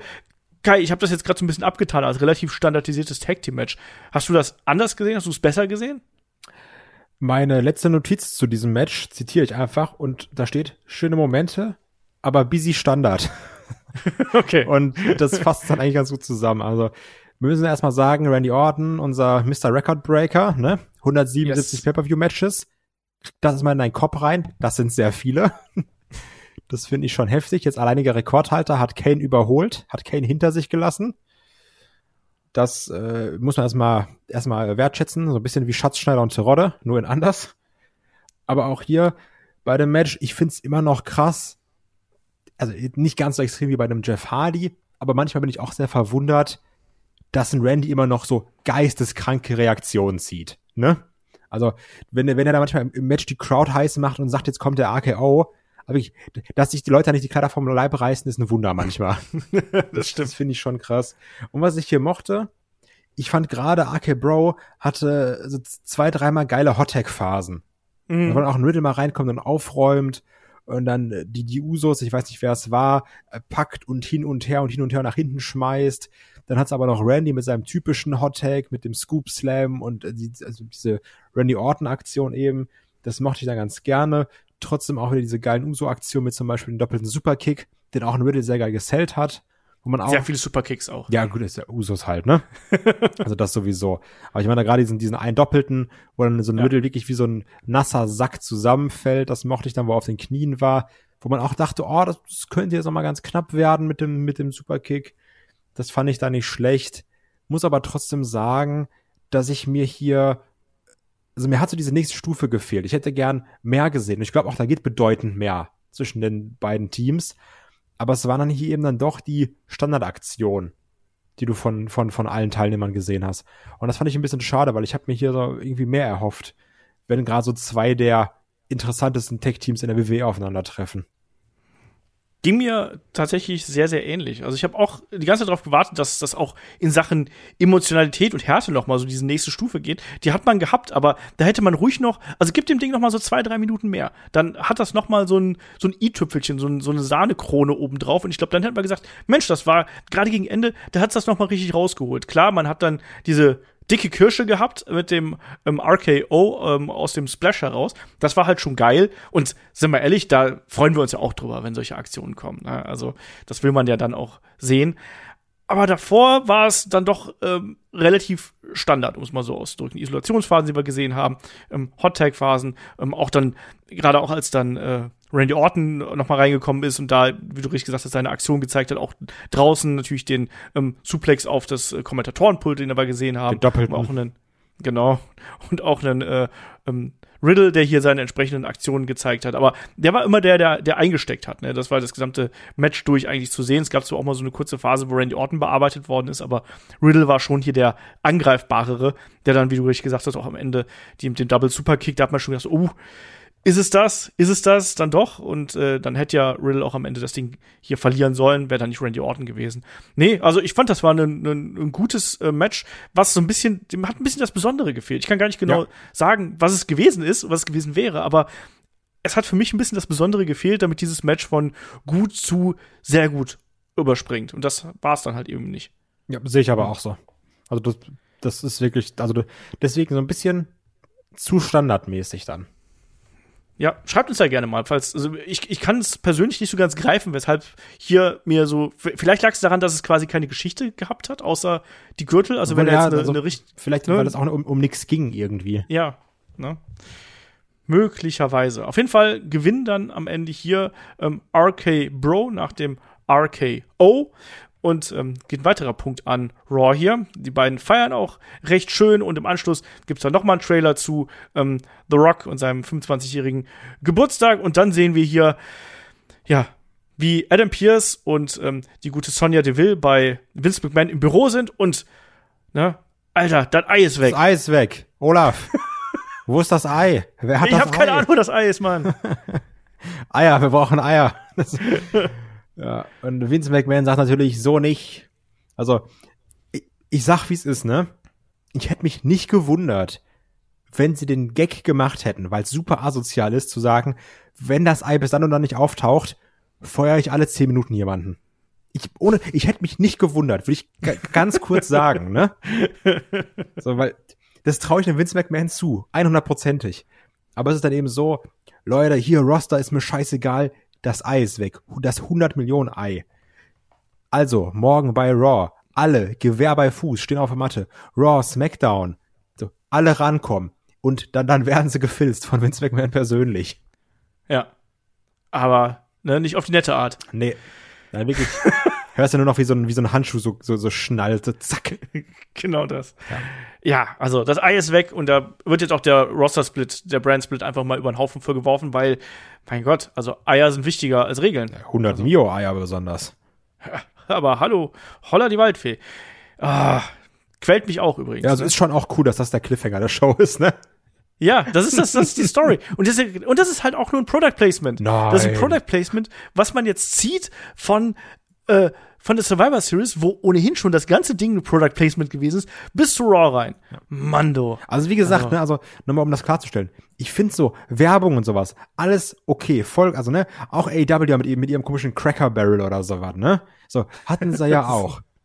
Da, wo dann, was war doch damals in diesem Darby Allen Ding, wo dann auch ja, dann ja. den Coffin Drop gesprungen und ne, also so haben sie alle, ist okay, so ne, Geld muss verdient werden, gar gar kein Thema aber es ist halt immer die, die Art und Weise, wie es gemacht wird, ne? Und ja. die Tatsache, was bezahle ich schon dafür? Ist es irgendwie so ein Umsonstprodukt oder ist es dann was, wofür ich jetzt schon irgendwas abonniert habe zum Beispiel? Also ich kotze auch jedes Mal ab, wenn ich Sky gucke und dann ist eine Halbzeit, wo nur Werbung ist und Sky ist auch arschteuer. Und hier ist es natürlich nochmal ähnlich, wo du sagst, du zahlst schon Betrag X fürs Network und schaust dir jetzt hier, wenn du es ja prozentual runterrechnest, sind so 20 bis 30 Prozent Werbung. Also der reinen Zeit des gesamten Events. Und das ist dann schon ein bisschen übertrieben. Ja, und wenn es einfach auch so massiv in das Produkt reingeht, ne? Ja. Ähm, und dann auch so künstlich wirkt. Und scheiß also das, auf alles. Also. Das passt ja auch nicht hier hin. Also das letzte Ei, was wir bei der Survivor Series gesehen haben, das war der Guka. Ja. Also das geht halt nicht. Also das ist halt viel zu viel. Und dafür holt man dann auch noch mal hier Vince McMahon aus seinem Sauerstoffzelt raus kann das, das, das, ich kann das nicht mehr, ey. Das macht mich echt fertig, was man, was man hier anstellt. Also klar, da, die, die Buchhalter sitzen im Hintergrund und denken sich, ja, oh, geil, oh, ne, Aktionäre, die werden sich freuen, aber als Zuschauer und als Fan ist das einfach ähm, nicht schön, was, was hier passiert. So, sollen wir wetten, dass aufgelöst wird, dass der Gobbledygook das Ei geklaut hat? Jetzt in, in, in der Thanksgiving-Woche. Ich kann mir das schon vorstellen, dass sie das machen und dann, ach ja. Wir reden auch viel zu lange über dieses Ei. ja. Das geht mir alles auf, das geht auch mir auf für Eier. Ja, das ist ganz schlimm. Ähm, Aber es wird nicht besser. Weiter. Es wird nicht besser. Ja. Nee, es wird nicht besser, weil äh, dann haben wir erstmal noch hier die äh, Comic-Vignette zu Xia Li. Kai? Ja, ich hab dir am Samstag war es geschrieben. Ja. Hast du das Video zu, zu Xia Li gesehen? Ja. Und da hast du gesagt, da noch nicht. nee, noch nicht. Jetzt hast du es zwangsläufig gesehen. ja. Mich interessiert deine Meinung dazu. Ah, ich finde es ein bisschen albern, aber ich finde es nicht beleidigend albern. Ich finde es irgendwie, ich stehe dem relativ neutral gegenüber. Ich habe da gar keine, so, gar keine große Meinung zu. Also ich, ich glaube, du findest es sehr fremdschämig, oder? Also ich finde es erstmal echt gut gemacht für so eine Vignette, weil es aufwendig, ne? Ja. Wenn du bedenkst, so, da kommt jetzt die nächste von NXT hoch, die vielleicht in zwei Wochen gefeuert ist, da dann einen hinsetzen und zu sagen, mach mal so eine animierte Sache, finde ich erstmal krass. Wirkt ja. aber so ein bisschen, du, äh, letzte Mal, da habe ich, äh, Shang-Chi habe ich gesehen. Wie wär's denn, wenn wir da mal so ein bisschen, aber anders? Alles klar, weißt du Bescheid, machst du, ne? Also, äh, weiß ich noch nicht, was ich davon halten soll. Das finde ich so ein bisschen wieder, lass mal so was Aktuelles machen, greifen wir auf. Und das wirkt wieder so kopflos, weil, ja, die Idee ist cool, das können wir machen, das wirkt so ein bisschen krass. Ja, und was macht die dann sonst so?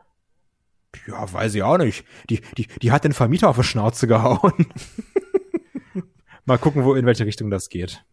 Ja, aber ich weiß halt auch nicht, ob das nicht nur so ein, so ein One-Shot ist und dann verliert man ganz schnell das Interesse wieder dran. Du meinst so wie mit den Elias-Vignetten? Ja, oder mit dem Xia Li-Charakter, der bei, bei NXT auch ein komplett anderer gewesen ist. Jo. das, das, das ist, vom Main-Roster ist nichts passiert. Ja, das sowieso nicht. Das sowieso nicht. Naja, wir kommen äh, zum nächsten Survivor Series Elimination Style Tag Team Match. Wir haben Team Raw, nämlich äh, die Damen sind jetzt dran. Bianca Belair, Rhea Ripley, Liv Morgan, äh, Queen, Selina Vega und Carmella. Und die treffen natürlich auf Team SmackDown. Sasha Banks, Shayna Baszler, Tony Storm, Natalia und Shotzi. Ähm, Tony Storm ist ja ähm, noch ja, unglaublich spektakulär hier mitten in das Match reingebracht worden, nämlich äh, per Social Media. Und ja, wir haben jetzt hier ein Match, was bei dem SmackDown natürlich unter dem Motto steht, werden Sasha Banks und Shotzi nebeneinander koexistieren können. Und bei Team Raw haben wir natürlich dann mit Bianca Belair das aktuelle, ähm, ja, Aushängeschild der, der Raw Damen-Division, also ein bisschen das Lieblingskind hier. Das, das aktuelle Aushängeschild und Number One Contenderin Liv Morgan. Ja. Aber es ist doch so, Bianca Ja, Belair ist doch einfach momentan so das, das, die Musterschülerin hier. Ich weiß, aber ich wollte es noch mal sagen, weil das Ja. ganz witzig ist. Ähm, Match fängt an. Carmella ein bisschen hin und her, machte ihren Quatsch. Tony Storm beginnt auch, sagt hier, ich bin mir die Maske oben und ich denke mir die ganze Zeit, nice, hoffentlich wird die gepinnt. Denn ich habe nämlich getippt, erste, erste Eliminierung im Frauenmatch ist Carmella. Und dann geht's hin und her und, und ich habe mir schon gedacht, ah, sieht schon mal gut aus.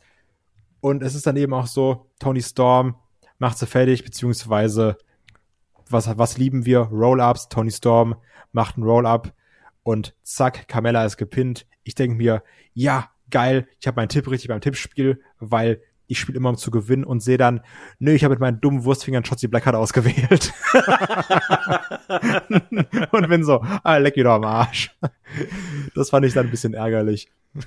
Muss aber trotzdem sagen, trotz meiner eigenen Dummheit und dass es hier auch nur ein Roll-Up war, ich mochte es eigentlich, dass gerade in den ersten Minuten Tony Storm so ein bisschen Darstellung bekommen hat. Ja. Sie durfte ja dann auch im Nachgang, durfte sie auch noch mal ran und durfte ja dann auch ähm, Selina Vega mit diesem Spinning Neckbreaker Schwing-Ding, irgendwas, Finisher durfte sie dann ja auch noch rausschmeißen. Also sie hat die ersten beiden Frauen hier eliminieren können.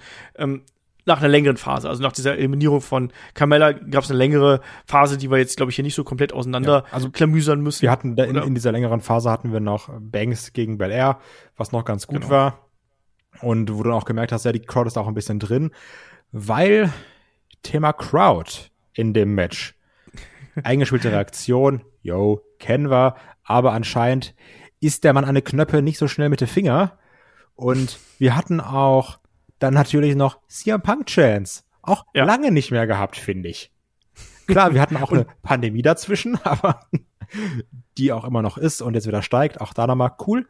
Also wir hatten MT Arena, MT Arena Shows dazwischen, sagen wir es so. Aber es gab CM Punk Chance.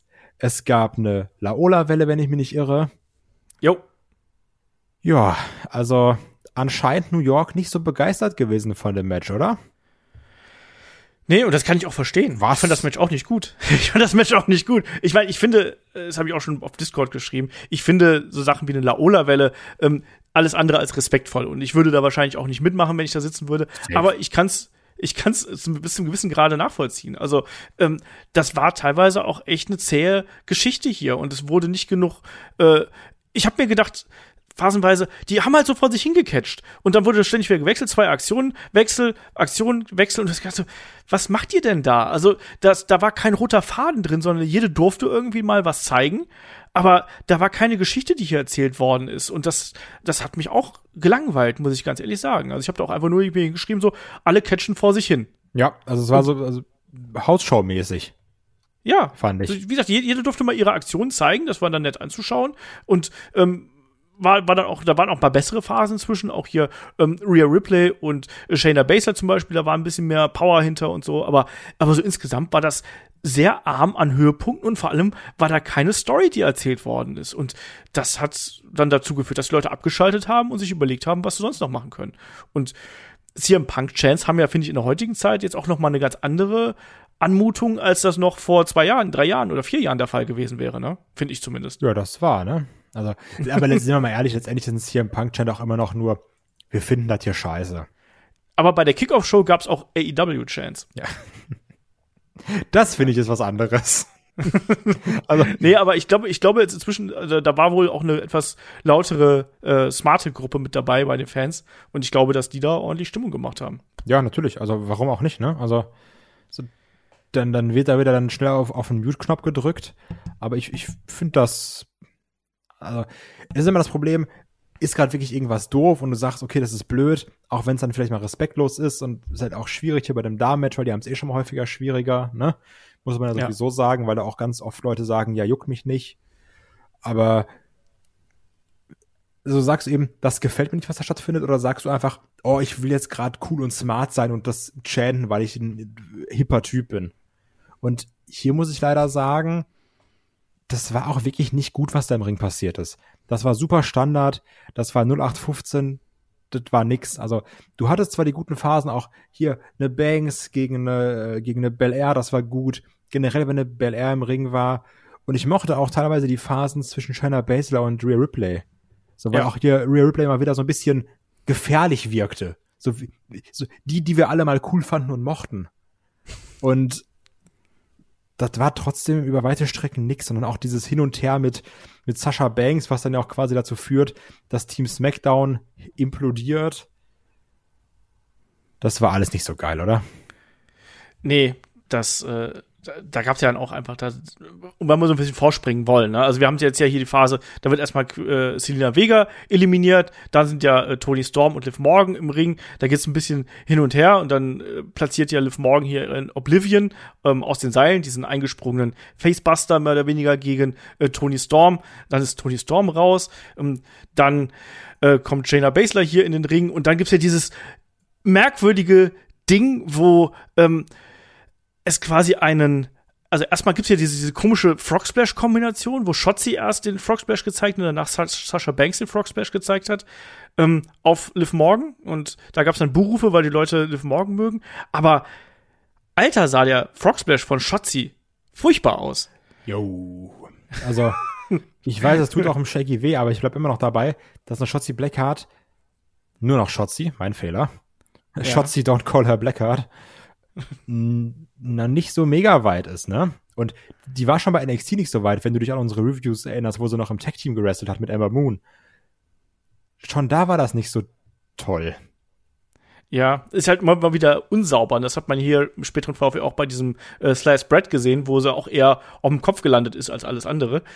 Ähm, ja, das ist nun mal, das ist nun mal so hier. Und auf jeden Fall ist jetzt hier die Geschichte, dass man so peu à peu ähm, das Team Raw dezimiert. Das führt ja dann auch am Ende dazu, dass sogar eine Rhea Ripley hier äh, recht schnell rausgeworfen wird, Kai. Also klar, da gibt's dann noch natürlich den, den Backstabber und generell merkt man natürlich auch jetzt hier in diesem Verlauf, dass Sasha Banks so ein bisschen auf sich allein gestellt ist innerhalb ihres eigenen Teams. Die muss sehr viel Arbeit leisten.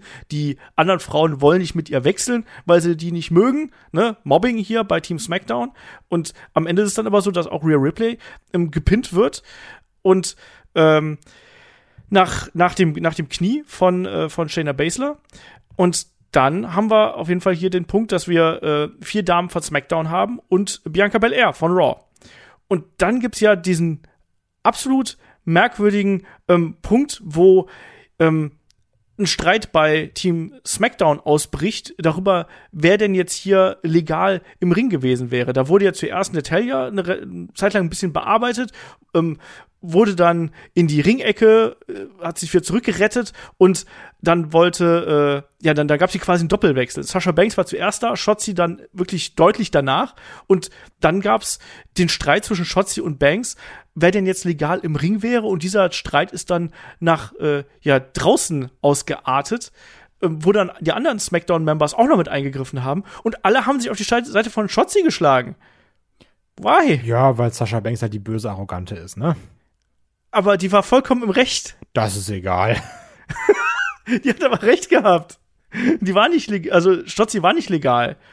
Ja, also ich, ich glaube, es geht Und das sollte auch Natalia gemerkt haben, weil sie drei Sekunden später von äh, Shotzi berührt worden Ja, ich ist. glaube, es geht eher um dieses, ja, aber was, was tagst du dich denn ein und keine Ahnung, ne? Ich fand das super Ich dämlich. finde das super dämlich. Okay. Also, das, da müssen wir nicht drüber sprechen. Also, das fand ich halt ganz merkwürdig, ne? Dass das, dass das so ausgegangen ist. Und ab dem Zeitpunkt ist natürlich dann auch hier das Team auseinandergebrochen bei SmackDown. Sasha Banks äh, ist ausgezählt worden, weil dann auch, das habe ich auch nicht verstanden, warum haben die denn alle sie wieder ab, davon abgehalten, in den Ring zurückzugehen? Und warum wird der Account nicht neu gestartet, wenn sie schon drei Viertel wieder im Ring ist? Das zählt sonst Ja, auch. anscheinend, zählen, also anscheinend haben da nur die Füße gezählt. Das, das war auch, da stand dann der, der, der Ref mit, mit seiner, äh, mit, mit seiner Goal-Line-Technology und hat gesagt, Sasha Banks muss vollumfänglich im Ring sein, sonst zählt's nicht. Genau. oh, nee. Kai. Ja, das hat nicht viel Sinn gemacht. Und ähm, dass dann da auch eine, eine wie heißt hier, Bianca Belair, dann das Ding da komplett auseinander nimmt und dann so ein, was war's? Genau, ein 4 gegen 1 gewinnt, fand ich auch ein bisschen quatschig, ne? Ja. Musterschülerin, Auf jeden Fall. ne? Golden Girl, würde man sagen. Sowieso. Ja, nee, das, also mich hat dieses Finish hier, das war eine Katastrophe. Es sehen alle wie Idioten aus. Es sehen einfach alle wie Idioten aus. Und das zieht sich leider auch hier sehr oft durch den ganzen Event. Also da sehen sehr viele Leute wie Idioten aus, die es eigentlich nicht so aussehen müssten. Und hier, Sascha Banks sieht doof aus, weil sie, warum ist sie ausgezählt worden? Äh, Shotzi sieht wie eine Idiotin aus, weil sie denkt, sie, sie wäre legal gewesen, obwohl es eindeutig gewesen Ja, ist. also wie gesagt, ich Ähm, glaube, es geht einfach um dieses, ja, w- was text du mich ein, du bist doch gar nicht dran und hin und her, ne? Die hat gerufen, I'm legal bitch. Ja, also, ne? Nee, das ist, das ist Ja, natürlich ist das scheiße. Schmutz. Das ist ganz furchtbar, wer sich das ausgedacht hat. Ähm, und dieses Timing hier, ich weiß nicht, ob das so geplant gewesen ist oder nicht, dass das quasi wie so ein, ja, Fragezeichen dann im Raum stehen sollte. So, ja, eigentlich hat- hatten die alle ja recht, damit da so, eine, so ein gewisses äh, Geheimnis dahinter entsteht. Aber nee, hat mir gar nicht gefallen und äh, hat für mich das, das Ende komplett kaputt gemacht. Dann Bianca Belair gewinnt dann hier auch relativ klar, muss man sagen, ähm, das Match und ähm, ja, macht dann per KOD, per Kiss of Death dann auch noch Shotzi als letzte platt. Alles andere wäre auch verwunderlich gewesen und das war kein gutes Match. Nee, das war richtig kacke. Also das war Ja, wirklich das war nicht echt- gut, das war auch nicht spaßig, das, das hier war wirklich sehr Hausschau-mäßig. Um das nochmal aufzugreifen, ich fand das nicht toll. Nee. Das war nischt, also überhaupt nix war das. Ähm, können wir direkt abschließen hier. So, weiter geht's erneut mit ähm, Rock 25th, 25th Anniversary Momenten und dann sehen wir noch mal Paul Heyman mit Kayla Braxton backstage und da wird schon ähm, damit gespielt, dass Brock Lesners ähm, Suspension hier nicht mehr äh, gilt quasi demnächst. Und das heißt ja, dass die beiden, äh, dass Brock Lesnar Richtung Royal Rumble zurückkommen könnte und dass der auch als heißer Sieger für den Rumble hier ähm, gehandelt wird. Was sagst du dazu? Ja, also ich glaube, das verwundert uns alle nicht, ne? Diese, oh, Brock Lesnar ist suspendiert, das ist ja auch, nur- Mittel zum Zweck. Ja. So. Aber ich muss das. trotzdem sagen, ich mag die Chemie zwischen Kayla Braxton und Paul Heyman echt sehr, sehr gerne. Ja. Nein, da- also das, das funktioniert zwischen den beiden ganz gut, auch wenn Paul Heyman natürlich jetzt hier wieder ähm, Bully gewirkt hat, weil er Kayla ja so fast so ins Gesicht gespuckt hat, bei den Ps die ganze Zeit, ne, Adam Pierce und so.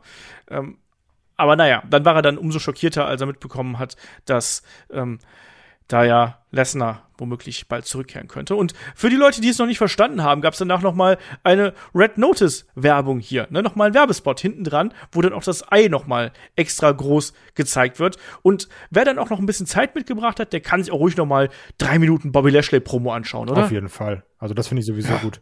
Und dann zu sagen, so, guck mal, hier Bobby Lashley, der ist cool, oder? Geil. Ja. Naja. Ähm, dann kommt noch ein weiteres Promo-Video, Roman Reigns gegen Big E.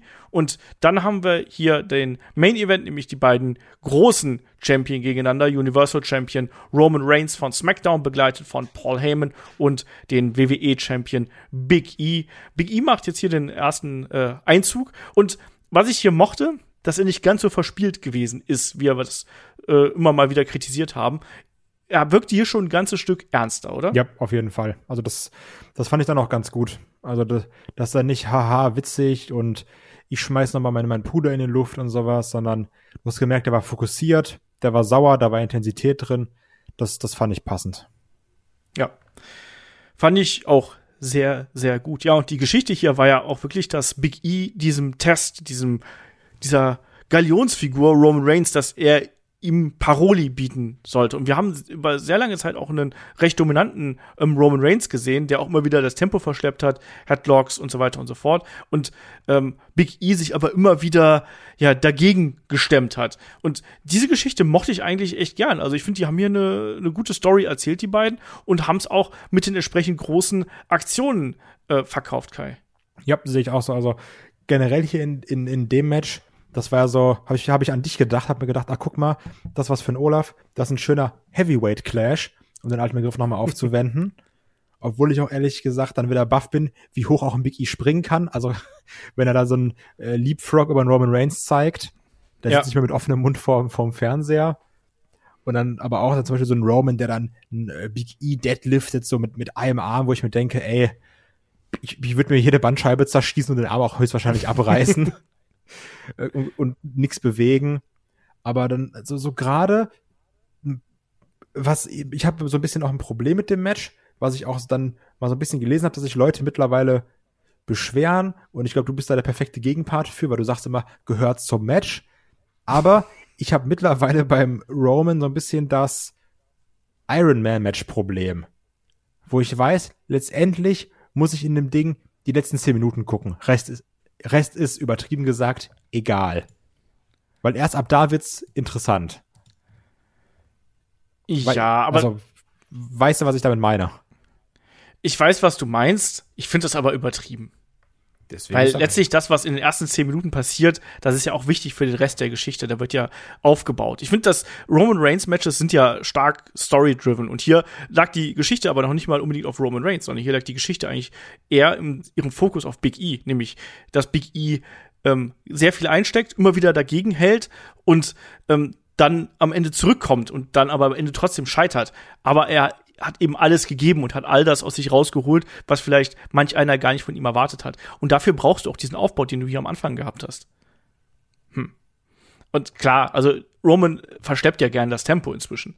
Ähm, das gehört ja auch hier so ein bisschen zu diesem Big-Time-Feeling mit dazu, dass dann die großen Bomben, die werden dann zum Ende hin äh, ausgepackt und genauso auch, dass Roman dann immer wieder ja die Leute beleidigt, da ins Publikum brüllt und dadurch eben auch so ein bisschen so eine Emotionalität erzeugt. Also ja, also ich finde das nicht. Also ich finde nach wie vor, dass die äh, Roman Reigns Matches äh, nach wie vor sehr unterhaltsam sind und dass da auch seine Gegner an ihm noch wachsen können. Das finde ich eigentlich so sehr positiv. Also für mich hat für mich hat Big E durch dieses Match sehr an Profil dazu gewonnen. Ja, also das war ja auch wieder dieser Fall, okay, wir lassen jetzt hier auch einen Big E sehr gut aussehen natürlich, ne? Und das, das fand ich dann auch eigentlich passend, weil du hast gemerkt, der steckt ein, der steckt ein. Und wo mich auch ein bisschen so ein Pat McAfee genervt hat, wo dann zum Beispiel die Superman-Punches kam und Big E irgendwie nur runtergeht und du halt merkst, okay, die Geschichte, die gerade erzählt werden soll, ist, der, dem wird ins Gesicht geboxt und der fällt eben nicht um wie alle anderen. Und Ja. Pat McAfee sagt dann so, boah, guck mal, wie krass der Superman-Punch. Und ich weiß gar nicht mehr, wer es war, Corey Graves oder so, ihn dann korrigiert und meint, ja, Junge, aber so, der hält den gerade aus, den Superman-Punch. Halt mal die Schnauze. das, das, mochte ich dann eigentlich ganz gerne. Obwohl sie dann natürlich noch mal so ein bisschen äh, abhalkt, könnte man quasi sagen, wo es dann eben dann, ich glaube, es waren drei Superman-Punches gab. Es soll den Spear geben und Big E dann aufsteht und du denkst dir so, Ansage, ganz klare. Ja. Er den Spear nach draußen zeigt, bei dem ich mir immer Sorgen mache natürlich, äh, dass er sich da irgendwann mal irgendwie, bei sich die Schulter kaputt macht. Ich habe mir, entschuldige, wenn ich dir ins Wort falle, aber ich habe mir da eher gedacht, dass äh, Roman Reigns sich dabei die Beine bricht, weil der so mit mit ausgestreckten Knien quasi hier auf dem auf dem Boden gelandet ist. Habe ich zu wenig drauf geachtet, muss ich ehrlich sagen. Okay. Also ich ich habe Musst du mal ich sehen. Ich gedacht so, auf Big E ja, oh mein Gott, da brechen die Knie durch. Das, aber auch nicht gut, wenn sowas passiert. Das, das Nee. nicht. Ähm, Dann aber auch hier dann, wo dann nochmal ein Big E aus, aus der Guillotine rauskommt, die ja eigentlich so die häufig die letzte Waffe von einem Roman Reigns ist. Also ich, ich fand das schon nicht verkehrt und ich glaube, das ist auch ein Big E. Damit könnte man, kann man weiterarbeiten. Bedeuten besser weiterarbeiten. Ja, ähm, so funktioniert er. Also du hast auch gemerkt, dass das Publikum dabei ist, dass er so als, als Fighting Champion, dass er hier funktioniert. Wir haben auch vorher noch den Rock Bottom gesehen, vor dieser ähm, Superman-Punch-Phase, den hast du ja schon Ja, genau. eingangs erwähnt. Den dürfen wir vielleicht hier nicht ganz genau unter den Tisch fallen lassen, weil das, wie du schon gesagt hast, damit hat man ja auch ein bisschen gespielt mit diesen The Rock-Anspielungen und gerade dieses Match Roman Reigns gegen The Rock, das schwebt ja momentan noch über allem und ähm, das kann man dann hinterher auch so schön als Verweis natürlich nehmen. Ähm, ja, du hast richtig gesagt. Äh, es gab sogar nicht nur einmal die Guillotine, es gab ja zweimal die Guillotine, auch ähm, einmal außerhalb des Rings, ähm, wo dann, wo dann äh, Roman ihn ja dann noch mal geschnappt hat ähm, und sich aber Big E jedes Mal hier ähm, rauspowern konnte. Und also die Kraft von beiden Männern ist ja hier absolut äh, beeindruckend. Äh, Big E zeigt dann sogar das äh, Big Ending. Ähm, es gibt aber nur einen Two-Count. Und da musste ich mich an das erste Match so ein bisschen erinnern, weil auch da Roman Reigns, der Ringfuchs, ne, greift ins Seil, weil er nah genug dran ist. Und auch dadurch hat man ja Big E noch mal gut aussehen lassen, oder? Ja, natürlich. Weil man ja auch denkt, ja, äh, das hätte sein können, war es leider nicht. Ah, schade. ich fand das schon gut. Also ich hatte damit meinen Spaß. Das Problem ist natürlich, du sagst ja, okay, die Roman Reigns Matches leben von einer Story. Und ja, du hattest ja die Story, okay, er greift einen Woods an und ein Woods und ein Big E wehren sich dann natürlich nochmal und hin und her, aber also, ne? Das war jetzt ja. nicht so das, oh, krass, jetzt kommt er und das, das große Match, wie wir jetzt schon mal, wenn wir an, wenn wir an diese großen Roman Reigns Story Dinger denken, so Roman gegen Jay Uso zum Beispiel ganz am Anfang. Ja. Das ist nochmal eine andere Hausnummer gewesen als das hier eben. Fand es trotzdem gut, ja. dass man hier einen Big E ganz stark positioniert hat. Wie gesagt, das war ja auch so ein bisschen das Prinzip der Show. So, alle, alle sind Gewinner. Auch, auch wenn keiner verlieren kann. Das fand ich okay. So, ich hatte damit meinen Spaß. Big E, yo, ganz gut. Hoffentlich geht es jetzt weiter in die Richtung, weil wir beide sind da, glaube ich, auch einer Meinung, dass wir die Regentschaft bis jetzt eher so semi finden. Auch der Tatsache geschuldet, dass er keine Fäden haben kann bis daher, weil in Saudi-Arabien ging es gegen Drew McIntyre, jetzt ging es wieder nicht um seinen Titel. Mal gucken, was jetzt mit Rollins passiert. Ja. Das ist äh, echt auch ganz wichtig, dass man ihn jetzt hier entsprechend in Szene setzt. Am Ende, mir kam das Ende ein bisschen zu plötzlich, ne? Also das, das will ich vielleicht gleich noch mal ganz kurz ansprechen. Das ging ja noch mal raus. Ähm, Superman Punch und äh, dann soll es ja wieder reingehen. Big Evil noch mal ähm, das Big Ending zeigen. Roman Reigns ähm, rutscht runter, tritt ihm da ins Knie und kommt dann sofort mit dem Spear hinterher und das Ding ist dann gelaufen. Ein sehr cleaner Sieg, den wir hier für den äh, Tribal Chief haben. Fand ich bisschen fix fast hier an, de an der Stelle. Also von mir aus hätte sie auch noch ein bisschen äh, weitergehen können. Weiß nicht, wie hast du es gesehen? Also für mich kam das jetzt äh, in, diesem, in dieser Phase des Matches ein bisschen plötzlich. Hab mich auch gewundert. Also bin ich bei dir. Das ja, war okay, komisch. Also weil das waren dann ja auch die berühmten zehn Minuten, wo ich mir gedacht habe, ach Mann, jetzt ist gerade richtig Zunder drin, jetzt gerne ein bisschen mehr. Ja. Ja, also ich kann es verstehen, dass am Anfang ist es ein bisschen äh, langsamer gewesen ist und dass du dich das gestört hat. Mich stört das nicht, ich kann damit tatsächlich ganz gut leben, aber ich glaube, es liegt auch daran, weil ich mit so Matches, die so langsam anfangen, auch äh, bin ich ja quasi, wie ich so schön immer sage, Wrestling sozialisiert worden. Ich bin das so ein bisschen angegangen, dass quasi Championship-Matches, die fangen halt erstmal langsam an. Da liegen die Leute erstmal zehn Minuten am Boden und verpassen sich einen Side-Headlock. Ja, genau. Und, und dann irgendwann kommen die coolen Aktionen.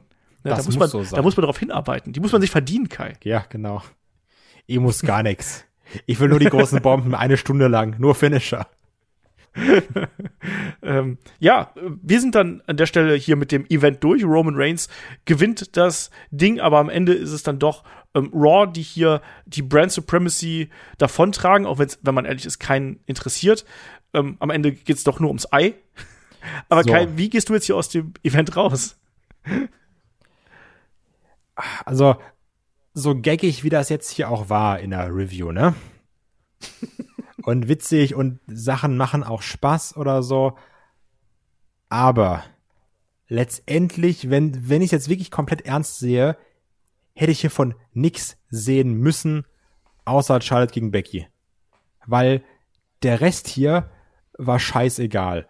Und ja, ich weiß, es ist Unterhaltung, ne? Und Unterhaltung muss nicht immer Sinn ergeben und es kann auch ganz, ganz blöd sein. Das sagt gerade ich, der sich, glaube ich, irgendwie, weiß ich, pro Tag sechs Stunden Frank Rosin reinraketet, ne? Also, da müssen wir gar nicht drüber reden. Aber fies gesprochen fühlte sich die Show über weite Strecken so ein bisschen an wie Zeitverschwendung. Ja, und Zeit verbrennen. Ja.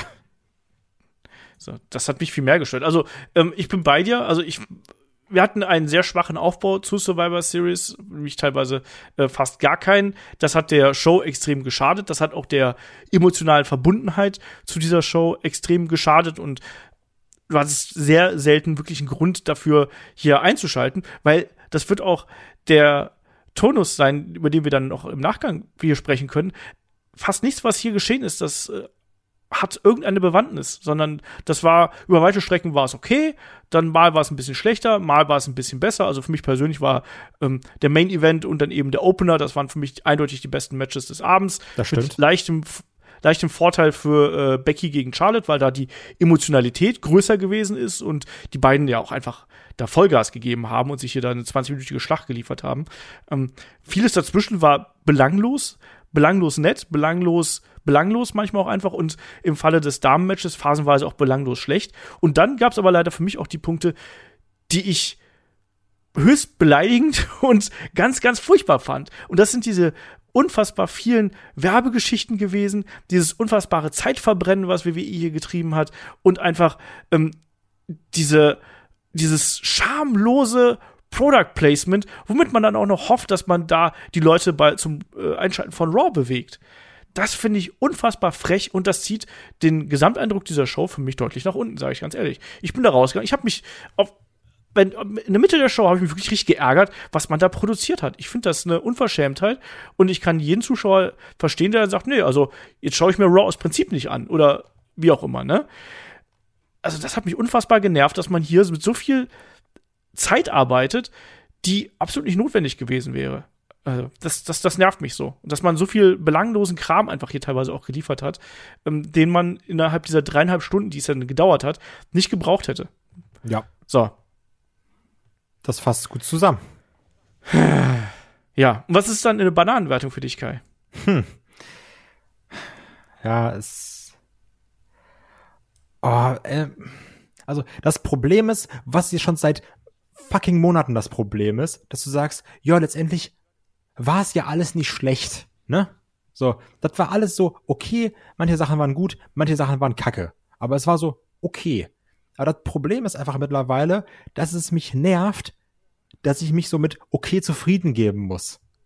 Es ist immer Mittelmaß und ein bisschen nach unten, ein bisschen nach oben. Fertig. Aber das ist doch scheiße. Warum können wir nicht so ein, ein gutes Maß haben als Standard? Warum müssen wir immer dieses Durchschnittliche haben? Und das stört mich. Und letztendlich, wenn ich jetzt sage, das war alles durchschnittlich und okay, mit, mit nach oben hier zum Beispiel durch, ähm, durch, durch, durch Becky und, und Charlotte und dann natürlich aber auch nochmal mit, mit, mit Roman und Big E, aber mit dem echt nervig langweiligen Frauenmatch und dann viel Standardkram, auch das Männermatch ging 30 Minuten und ja, das ist okay, das kann man sich angucken, aber du verpasst auch nichts, wenn du nicht gesehen hast. Und eigentlich ist es auch frech zu sagen, oder jetzt noch in die Wertung mit reinzunehmen, ja, ich, hier zum Beispiel, äh, dass das, äh, ja, sag mal, Red, ich habe schon den Namen vergessen. Werbung war anscheinend nicht gut genug. Was du Red Notice? Red Notice, genau. Hätten anscheinend noch mehr zeigen müssen. Red Notice Werbung, das, das irgendwie da, da einzufügen. Weil es geht ja letztendlich um, ums Wrestling. Aber ich denke dann auch manchmal, stell mal vor, wir würden jetzt, weil Headlock in zehn Jahren, machen Watch-Along zu dem Ding hier. Junge, da, da kackst du doch ab, wie viel Werbung du gucken musst. Also, das, ist ja nicht normal. Und ey, nee, komm, 3,5. Es nervt mich einfach zu krass. Das mit dem Ei und die Werbung, das fuckt mich ab. Eddie Battle Royal, leck mich am Arsch. Nee, 3,5. Es, es hat mich wirklich aufgeregt. Ich muss trotzdem sagen, guckt euch Charlotte gegen Becky an. Das war echt, echt gut. Ja, äh, ich bin auch bei 3,5. Also ähm, Opener und Main Event schaut euch an, das lohnt sich, das macht Spaß. Ähm, durch das Herren-Elimination-Match könnt ihr euch durchskippen. Da gibt es ein paar unterhaltsame Phasen dazwischen, aber auch nicht alles ist da perfekt. Tag-Team-Match ist Standardkost, kann man sich angucken, muss man nicht. Macht einen Riesenbogen um die Battle Royal, außer ihr habt Hunger auf Pizza. Dann macht noch einen weiteren Bogen, weil dann habt ihr wahrscheinlich dann auch noch mehr Hunger. Und das Damen-Elimination-Match war halt einfach nicht gut. Ähm, schaut euch da was anderes an. Und es war eine belanglose Kiste leider, die wir hier geboten bekommen haben, unterfüttert von viel zu viel Werbung, viel zu viel Product Placement und irgendwo reicht's dann auch einfach. Also da habe ich dann auch kein Verständnis mehr dafür und ähm, entsprechend hat das hier den Gesamteindruck der Show entsprechend runtergezogen. So. Das passt eigentlich auch ganz gut zum Wochenend-Podcast, weil da wollen wir auch darüber sprechen, was man bei BBE ändern müsste, damit das Produkt wieder besser wird, oder Kai? Ja. Also, Thema weniger Werbung. Aber letztendlich, das ist ganz ehrlich, also, ne, es wird das Gleiche sein. Yo, so ein Deal, kannst du sagen, was du willst, dass so viel Werbung gemacht wird. Das kostet einen Arsch voll Geld, ne? Und ja. dass du noch sagst, höchst, also da, die werden ja so ein, eine Auflistung bekommen haben, das wollen wir, das soll, das sollte er machen. Und wenn, er, wenn da noch drin steht, wir wollen eine Szene mit Vince McMahon und Roman Reigns, ne? Da wird ordentlich Geld geflossen sein für die Scheiße. Ja. Davon kannst du mal ausgehen. Naja. Ich glaube, an der Stelle machen wir dann hier besser den Deckel auf den Podcast und auf die Review zur Survivor Series drauf, äh, lieber Kai, oder? Ja.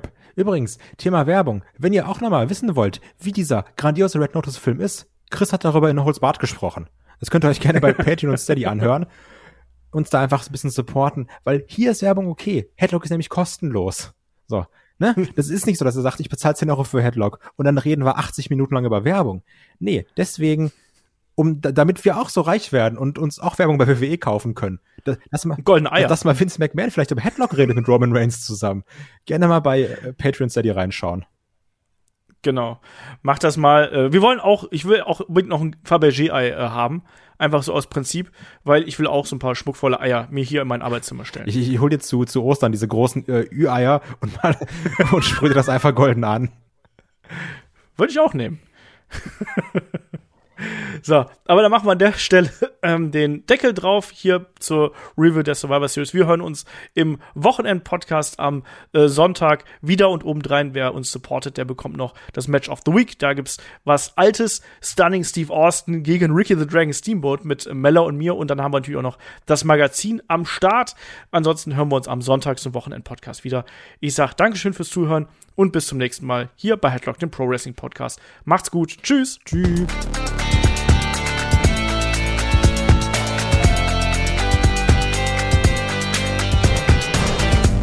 Headlock, der Pro Wrestling Podcast.